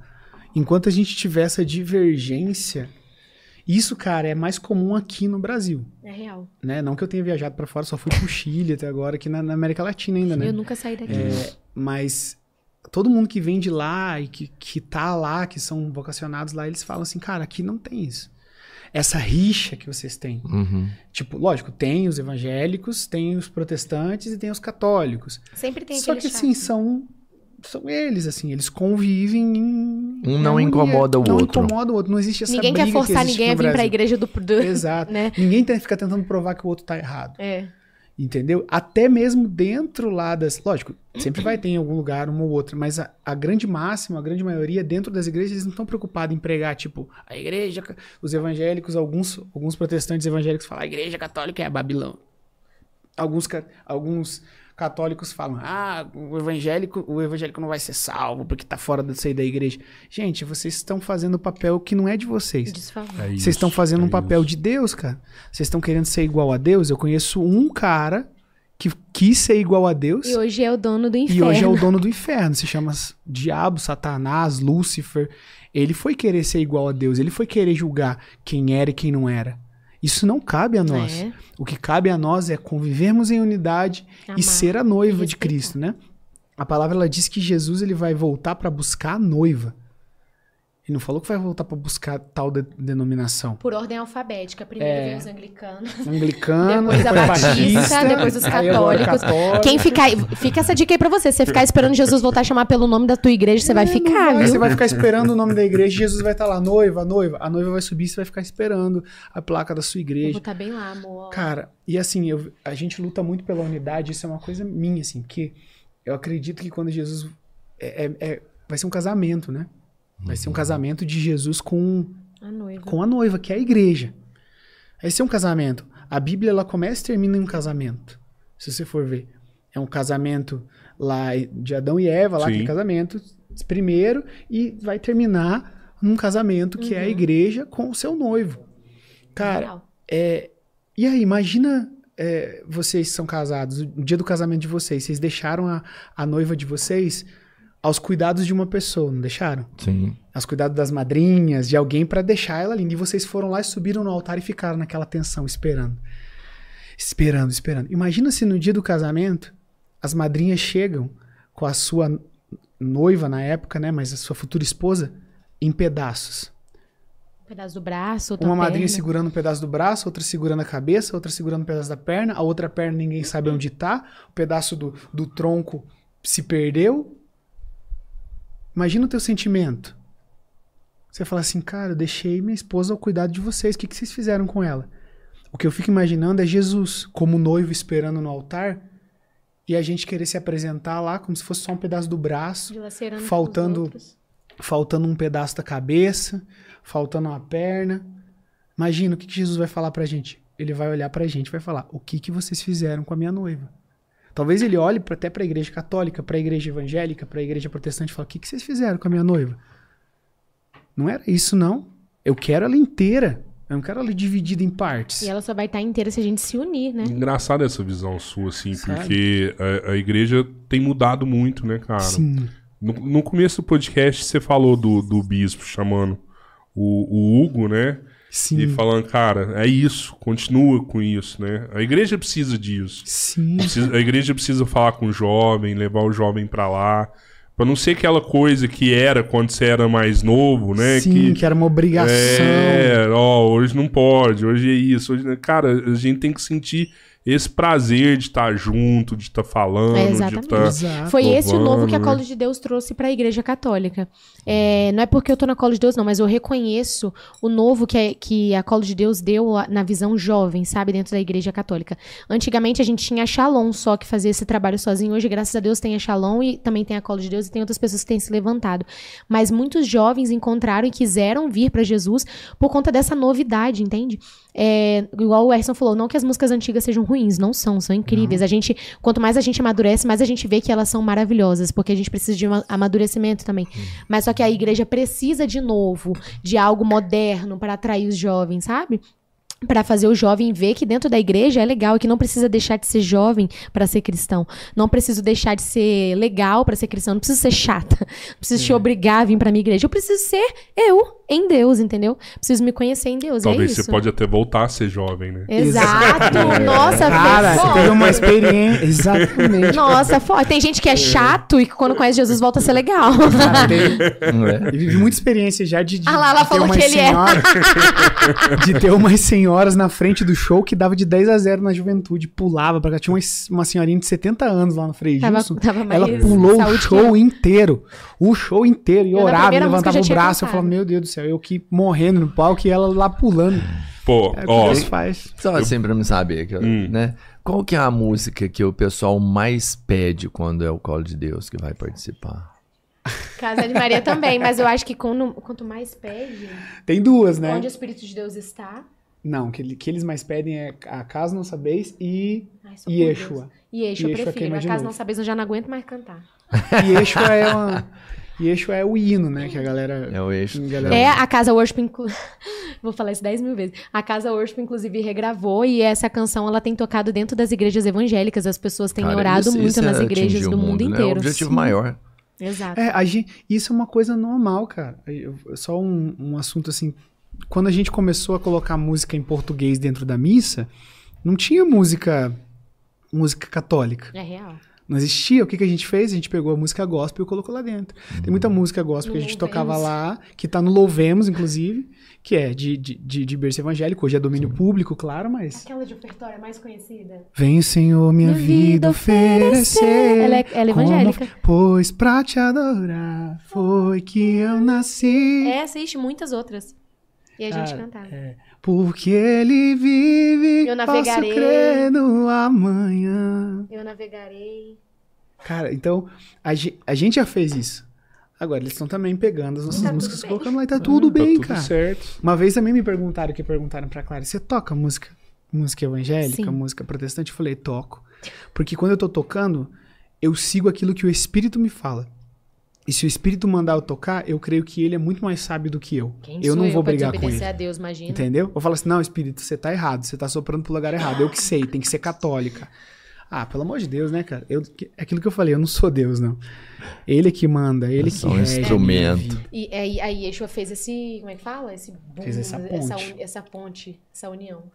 Quer mandar eixo aí? Vamos, Ai, vamos, eu vamos quero, mandar. eu amo essa canção. Vamos mandar e já vamos emendar com queima a de música novo. é mó então. velha, mas todo show eu falo com ele, bora cantar Yeshua. Deixa eu ver se eu lembro. Se ele tocou ela semana passada, mano. É porque É o Covid. é o Covid. Foi o Foi o Covid. Dois anos Covid de dois anos. Foi dois, Dois Você pegou anos o Covid? Covid. Chegou, pegou? Eu Pegou. peguei dois, duas vezes. É, caramba, foda. Ai,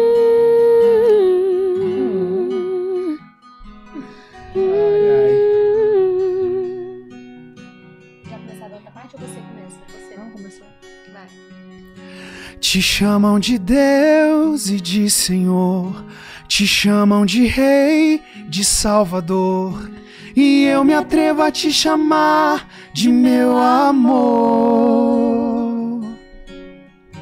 Te chamam de Deus e de Senhor, te chamam de Rei, de Salvador, e eu me atrevo a te chamar de meu amor. Yeshua, Yeshua, tu és tão lindo que eu nem sei me expressar. Yeshua, tu és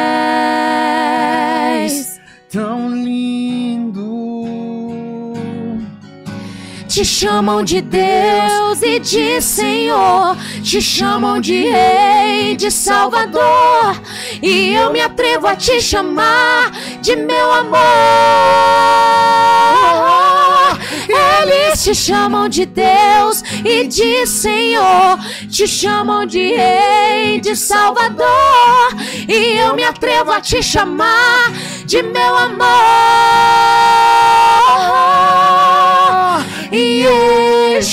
Yeshua, Yeshua, tu és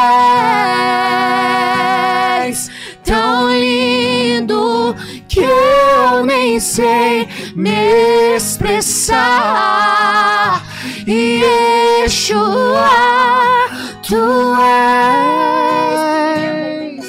tão lindo, sarça que só queima, que não se apaga.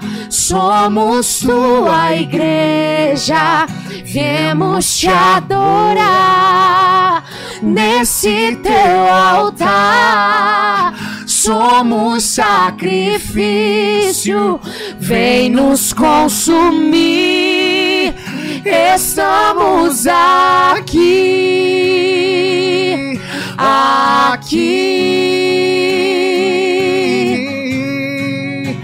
Foi a tua presença que nos trouxe aqui, Senhor. Não desistiremos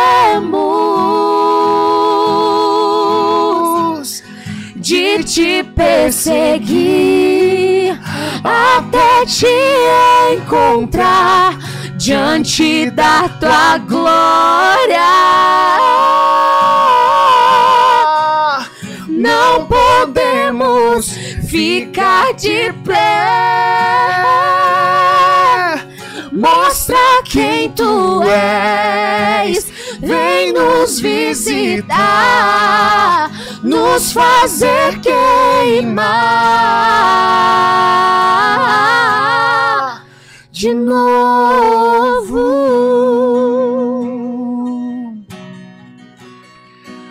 De novo.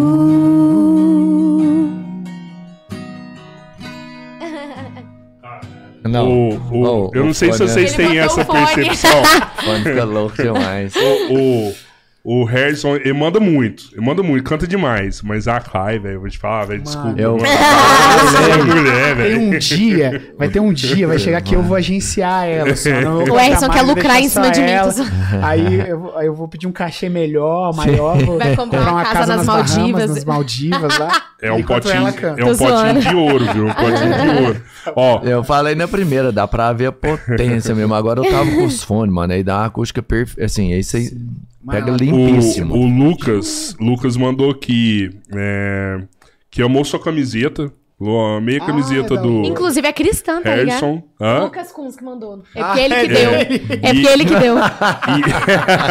Lucas Kunz, não é o nome? É, é isso, é isso. Ah, Lucas, não acredito que E, você e tá nos ele, assistindo. e ele falou aqui, falou, cara, que você tá com, a barba de lenhador, tá hidratado. Aí sim, tá- né, você viu? É pra óleo. que inimigo com é esses óleo. amigos? Não é fácil cuidar da barba, viu, Lucas? a minha, por exemplo. Ele é barbudo O também, o Lucas, ele tem um barbão. Toda vez ele faz um negócio diferente, né? Da última vez ele mordou o bigode. A, a Thaísa tá aqui também, falou que apaixonada por vocês e que no Adorai da semana passada, vocês tocaram o coração do namorado dela. Glória a Amém, Deus. glória a E Deus. não, não acreditava em Deus e Nossa. Bendito cara, seja saiu Deus. de lá todo emocionado. Aleluia. Estão perguntando se você tá comendo a comida japonesa O aqui. Lucas, né, Bodô? Sim! Morra de inveja, E- Lucas Campos. Olha Ele aqui, ama. Tem, Até tem, pegar uma, tem uma pessoa aqui também que mandou aqui, que falou que você está salvando a, a quarentena dela, que ela tá isolada por conta do Covid. Glória a Deus. Mas que ela tá fazendo nebulização e vendo o podcast, que ela tá adorando. Minha fatinha. Fátima, Fátima Breda, tá Glória aqui. a Deus. É isso mesmo. Melhoras. O Clayton Júnior tá aqui também, mandou um abraço pra vocês. O Rogério, nosso seguidor, também tá aqui agradecendo Glória a vocês estarem aqui. Cara, é, é muita mensagem de agradecimento aqui. Obrigado a todo mundo aí. Se inscrevam no É canal, isso. seja no canal, membro. gente. Segue o Colo de Deus. É muito bonito o trabalho que eles fazem. A parte artística, então, vocês estão vendo aqui. A, a Nayara, ela, ela pediu pra cantar uma música aqui, que é Todavia Me Alegrarei. Ah, ela é evangélica essa música. Você sabe tocar? Não, mas vamos improvisar. Cadê seu telefone? Vamos improvisar. Não, vida, pegar Então a pega no cifra. seu aí que eu não tenho. Só um Quer, momentinho, quer, que eu, quer que eu Nayara. ponha aqui no meu? Só é impossível? Você tá ligado? Peraí. Cifra, todavia me alegrarei. Sara Beatriz. Nossa, você pega logo a da Sara. É? Porque aí você fica. Foca em Sim. tocar. Deixa eu abrir. Tá abrindo, viu, Vamos miga? deixar agora quem sabe cantar, né? Ah. Porque Quer pôr, quer pôr no, no, no Wi-Fi aqui? Não, já foi. Tá de bom. É capotraste na primeira casa, em sol. Ó, tá vendo? É profissa. Caralho, né? mano, Capotagem da primeira casa em sol, velho. Vá sustenido aí na sétima.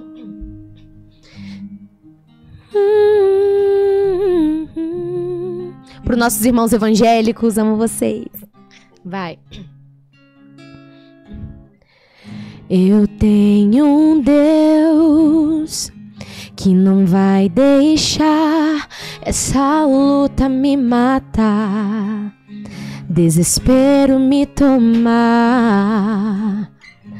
Por mais pressão que seja a situação, o controle ainda está na palma de tuas mãos. Eu tenho um Deus que não vai deixar essa luta me matar desespero me tomar. Por mais pressão que seja a situação, o controle ainda está na palma de tuas mãos. O choro dura uma noite, mas a alegria ela vem pela manhã. Eu creio, eu creio. O choro dura uma noite, mas a alegria ela vem pela manhã. Eu creio, eu creio. Ainda que a figueira não floresça, que não haja fruto na vide e o produto da oliveira minta. Todavia eu me alegrarei, todavia eu me alegrarei, todavia eu me alegrarei.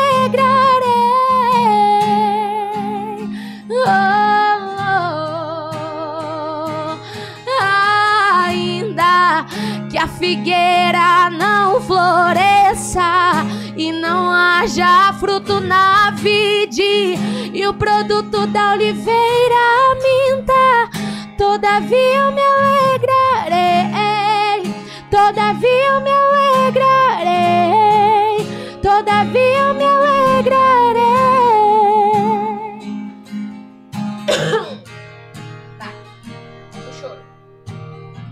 Choro dura uma noite, mas a alegria ela vem pela manhã. Eu creio, eu creio.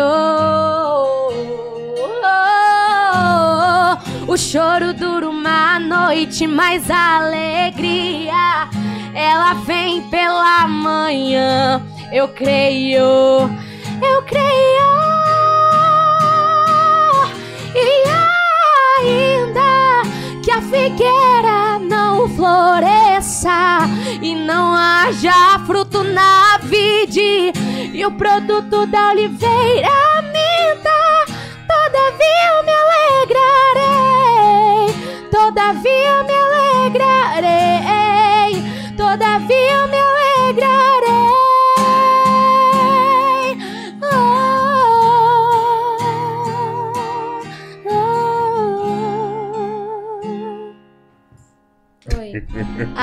No improviso aqui, quem sabe, sabe, né? Boa, boa. Ô, louco, quem sabe do- faz ao vivo. dos evangélicos, né, cara? Ô, Harrison, e, e deixa eu te perguntar aqui, como que você compôs a Farol, cara? Cara, Como que essa música aconteceu pra você? Que tem uma galera aqui que pediu ela é também. forte. mano, a Farol. É, é que, que nem eu disse, né? um a vida em comunidade é uma vida. Imagina você num, num porto, num cais, né? As embarcações elas chegam e vão. Chegam e vão. As pessoas chegam e vão. As pessoas vêm e vão. Então, nesse tempo que eu tive dentro da comunidade, era muita gente entrando, que era uma alegria, e muita gente saindo, que causava uma machucadura na gente, né? Por mais que as, que as pessoas saíssem, ah, tipo, é, não, tudo bem, não é meu chamado, mas ficava, parece que arrancava uma parte da gente, né? E muita gente sofreu pelas pessoas que foram, pelas pessoas que foram embora, pelas pessoas que desistiram, ou pelos que não, não se enxergavam mais ali. E muitas pessoas começaram a falar, ah, talvez se a gente tivesse feito diferente, se a gente tivesse feito de uma forma assim e tal. E eu comecei a orar e eu pensei assim, não, cara. Não, eu, eu faria exatamente tudo que eu fiz dentro da comunidade, tudo de novo, eu faria de novo. Até mesmo os erros que eu cometi, eu cometeria de novo, porque sem os erros eu não teria crescido. É verdade. Então eu comecei a dizer para Jesus, eu faria de novo. Eu preciso ser é, ser um farol nessa geração. E quando é, eu tive um, um encontro pessoal com Jesus, né, num retiro, Jesus me levantou, ele falou para mim três vezes dentro do meu coração assim: eu vou te levantar como um farol para essa geração. A primeira vez eu não acreditei, porque eu falei assim, logo eu, bandido, drogado, Podre. podre, acho que você falou tá errado, é coisa da minha cabeça. Ele falou: "Não, eu vou te levantar como um farol para essa geração". Eu falei: "Jesus, pensa bem. Eu não, tem tanta gente melhor aí". Aí ele falou e eu entendi. Ele falou: "Eu vou te levantar". Não é pela tua força, não é pelo que você pode fazer, mas Por é por você. quem eu sou. E ele tem me levantado, assim, cara, tem, tem buscado sempre honrar o que ele me chama, sempre honrar a- a- aquilo que ele tem chamado a fazer e ser esse farol. E esse farol é realmente em honra daqueles que se foram, para honrar a vida daqueles que, que se foram, tanto os que morreram, quanto os que saíram, os que se afastaram. E em favor, a minha vocação precisa ser em favor daqueles que vão chegar, porque mais gente vai chegar. E precisa encontrar um lugar, precisa encontrar um aconchego, sabe? verdade. E eu viveria tudo de novo. Essa é. a É, é legal que um Farol. farol, ele sempre tá naquele lugar, sinalizando que ele sempre vai estar lá, né? E às Sim. vezes até quem se afasta E tem a sempre, chance de voltar. e sempre né? sobre uma rocha, né? Ele precisa encontrar uma rocha por causa do tamanho dele. Se ele for num terreno mais ou menos, ele Uhum. cai, porque as ondas firme. ficam batendo. Então ele precisa estar numa rocha firme. E a música rocha muito que é forte. Jesus. Manda ela aí pra nós aí. Deixa eu lembrar. Eu Pra falei mim, que uma- eu sou pra mim, É abusado, uma das hein? melhores composições do Harrison. Você é suspeita. Eu sou.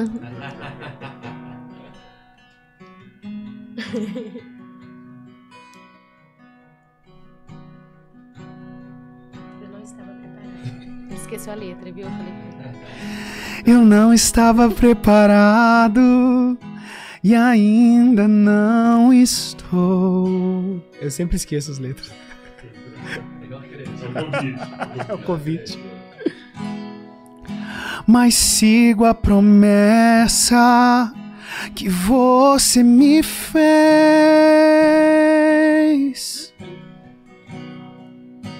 Você não estava preparado?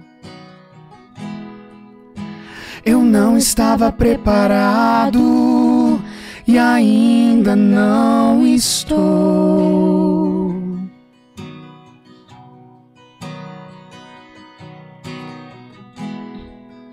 Mas sigo a promessa que você me fez.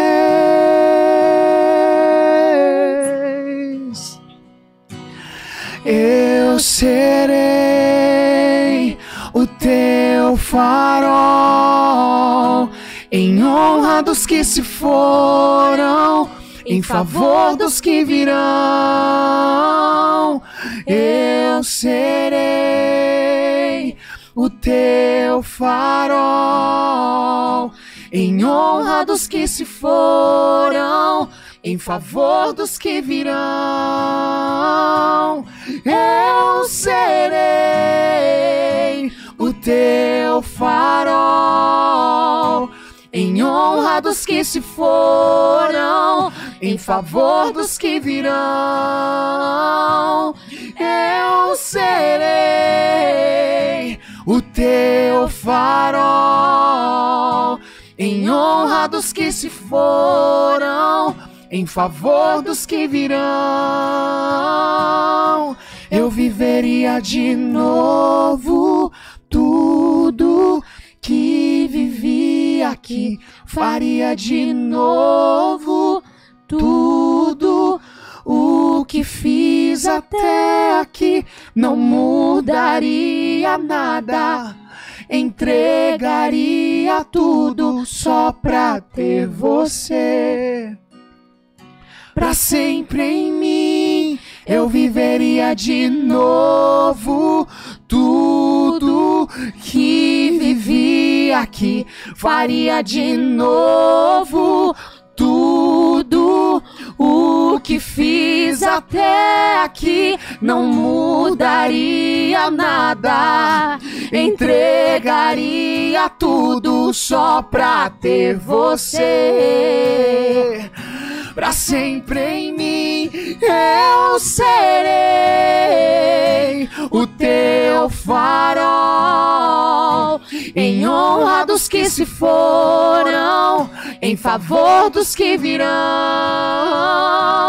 Eu serei, Eu serei o teu farol, em honra dos que se foram, em favor dos que virão.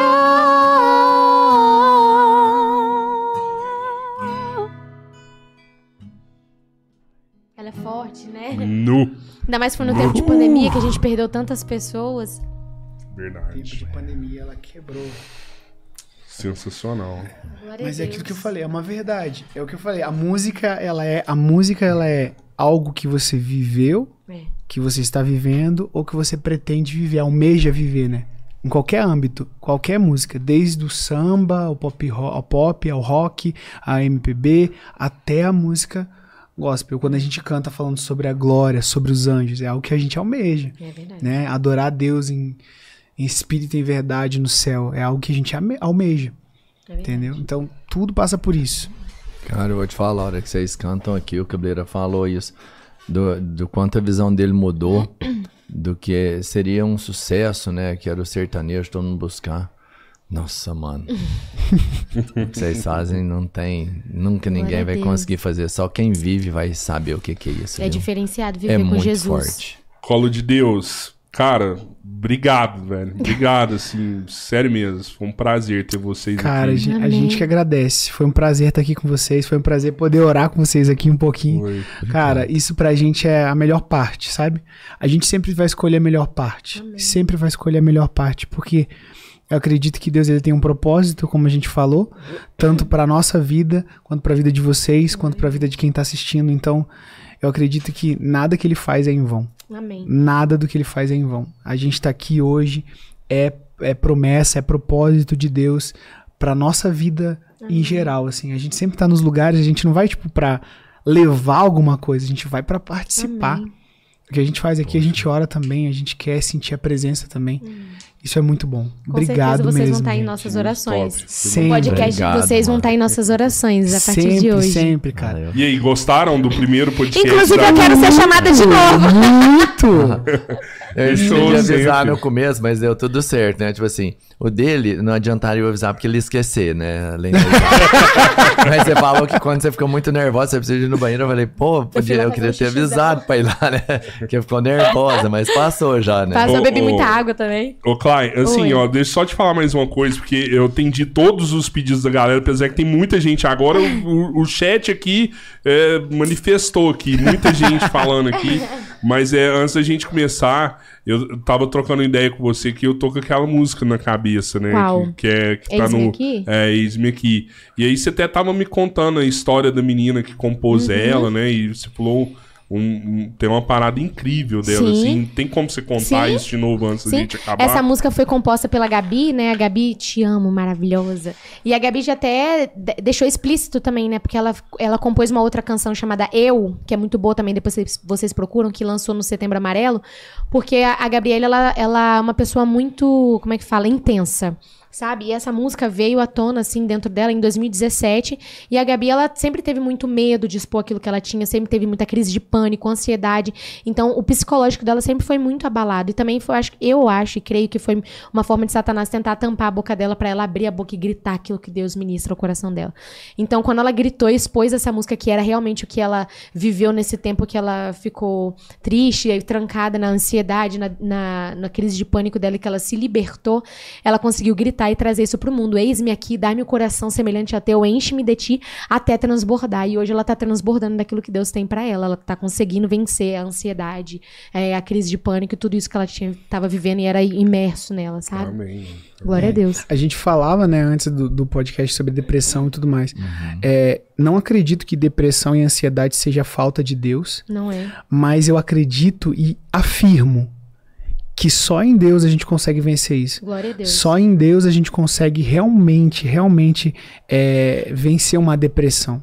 Eu venci meu período de depressão por Deus, vivendo a missão, fazendo, me esforçando com pessoas que sem saber me ajudaram, porque não tem como você saber como ajudar, mas simplesmente eles colocaram um violão na minha mão e falaram: vai, se você não for, não tem quem Ninguém vá. vai. Então eu fui, eu ia, meio afundado em depressão, mesmo sem vontade nenhuma, eu ia, eu ia tocando. Então eu acredito que em Deus e por Deus a gente consegue vencer essas Glória Deus. coisas. E às vezes a pessoa ela tá num caminho tão né, obscuro que ela tenta de um jeito, tenta do outro, né? E, é, às vezes até consegue, mas Sim. o caminho mais fácil, assim, eu, eu já reparei, assim, tipo, pessoas que tiveram esse problema, que realmente quando, quando vai procurar a Deus é uma, é uma a solução é imediata, né, cara? Sim, É, de e- fato. E, encontrar Deus de verdade, né? É. Que existe o ouvir falar e existe o conhecer. É. Conhecer é quando você tem um encontro pessoal com Jesus. Ali, cara, ali é milagre na certa. Agora, só ouvir falar, cara, é- aí não, talvez Não não, resolva, efeito. não cause efeito, porque você tá ouvindo falar de, de alguma coisa. E né? depois que conhece, que é curado, meu irmão, ninguém que conhece Jesus volta a ser a mesma pessoa. Não. Nova criatura se torna e nunca mais volta a- Exatamente. a, andar nos caminhos tortos de novo. Pode até tentar, mas Jesus sempre vai ficar no seu ouvidinho ali, ó. Pô, vamos mandar essa daí antes de acabar? Claro, com certeza. não Quer mandar Vai, algum recado aí? Vocês querem mandar algum recado? Um salve, um abraço Quero aí pra mandar um galera, beijo pra- pra todo mundo que tá aí na, no podcast com a gente na live. Um beijo pra vocês que nos Se acompanharam. inscrevam no Se nosso inscrevam canal. no nosso canal, que agora que a gente aqui é o irmão, o terceiro irmão é nós É, dois. É isso aí, é, pô, aí Se inscrevam aqui no nosso canal. Deus É abençoe. Se inscreva, ative o sininho pra você receber notificações, né? Sigam eles Tem no que Instagram. receber, siga no Instagram. É tão difícil achar exatamente isso, tá? Podcast Três Irmãos. Não precisa nem ter, Já ter mistério. Não tem segredo. Vai, vamos lá? No Lazão? Vamos lá. Senhor, hoje eu me rendo e eu reconheço que nada eu posso fazer sem ti. Então seja tudo em mim, dependente eu quero ser do teu espírito.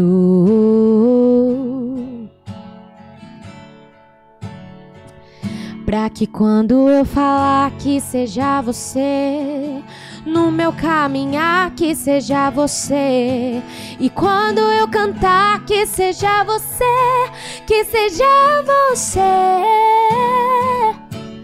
E no meu olhar que seja o teu olhar, no toque das minhas mãos que sejam as suas. Se não for pra viver assim, eu nem quero viver. Eis-me aqui, Senhor. Dá-me um coração semelhante ao teu. Enche-me de ti até transbordar. Eis-me aqui, Senhor. Dá-me um coração semelhante ao teu. Enche-me de ti até transbordar. Eis-me aqui, Senhor. Dá-me um coração semelhante ao teu. Enche-me de ti até transbordar. Eis-me aqui, Senhor. Dá-me um coração semelhante ao teu. Enche-me de ti até transbordar.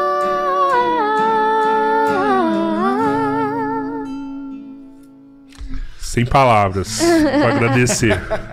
Valeu. Deus abençoe a vida de vocês. Obrigado por essa oportunidade. Pra vocês. irmão. Pô, dá só um minuto só pra mim agradecer os parceiros nossos também. Oh, com certeza. Obrigada a de todos eles.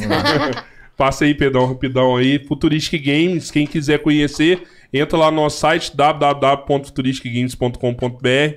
A gente entrega em todo o Brasil, frete grátis, parcelamento, você encontra tudo lá. Uberlândia Refresco, 46 anos da distribuição de bebidas na nossa região. Triângulo Mineiro, Alto Paranaíba, Noroeste Minas. Franquia da Coca-Cola, distribuição de água, sucos, refrigerantes. Uberlândia Refresco. Badião, a melhor rede de supermercados da região, são duas lojas em Araguari. Com esse nome, na verdade, são várias empresas administradas por essa família. Se você sabe que é o Badião que está lá, pode acreditar, você receberá sempre o melhor. É isso que ele entrega sempre. Termolar é um parceiro internacional, a referência em produtos térmicos, sejam ele a caixa térmica, a garrafinha de café ou o copo da moda. Termolar, tudo que é bom dura mais. Rede de postos Rafa. Lá você consegue dividir o abastecimento. São lojas em Araguari, em Uberlândia. Aqui em Araguari, em Uberlândia, o posto 6. Aqui a gente tem o posto da Sombra, o posto 5 e o posto 3, não é isso? É isso, É, é isso aí, olha lá. Tô profissionalizando essa aqui também, Muito hein? poço aí pra galera abastecer. É, e- é, mas é sempre a a mesma rede qualidade. de poços é. Rafa. É isso aí. Isso aí. Galera, não esqueçam. E o Ipon, quem você tá aqui em Araguari, o pô, mandar um abraço pro Ipon Sushi também. Os caras são sensacionais. Gostou aí do rango aí? Muito gostoso, Nossa, inclusive. Bacana, muito bom. Terminando É, aqui, eu só vou ali no banheiro fazer um xixizinho. um eu abraço tomo pro muita John água. Will. Ah, vai lá, fica à vontade. Oh, Cara, brigadão, É hein? isso. Irmão, obrigado. Viu, Deus abençoe. Cara, Muito muito top. do coração, meu. Cara, foi show de bola, hein? Show de bola, cara. Vocês são Foi- Valeu, incríveis. vocês são Prazer. super mega demais. O que, o que? Isso, isso. eu, eu Opa, tava falando pô, aqui assim- agora. Quem tiver aqui em Araguari, quem tiver em Uberlândia, quem tiver próximo, Catalão. Catalão. Se você ver essa live até amanhã, cara, pelo amor de Deus, vai lá na chácara do Pedrão, vai assistir esse pessoal lá, que eles são demais. Começa amanhã às 3 horas da tarde. Três horas Três da horas tarde. da tarde, lá no Pedrão. A entrada é gratuita. Cara, Entrada cê gratuita. Ah, para. Não tem Juro por desculpa Deus. pra você Como não ir. assim? Gratuita. Vai lá, é feliz, Simbora. recebe a... Caramba! Vamos orar com a Vai. gente. O convite é esse. Vamos lá orar com a gente, cara. Vamos lá. Não, não vai, sei lá, cara. Vai lá que você vai A ver Colo as de Deus não tá aqui pra músicas. cantar pra você. A Colo de Deus veio aqui pra orar A gente contigo. quer Eu te orar, a espero gente lá. quer a presença de Deus, cara. A Cara, mesma presença que você vai sentir, a gente quer sentir lá com você. Vocês vão sentir.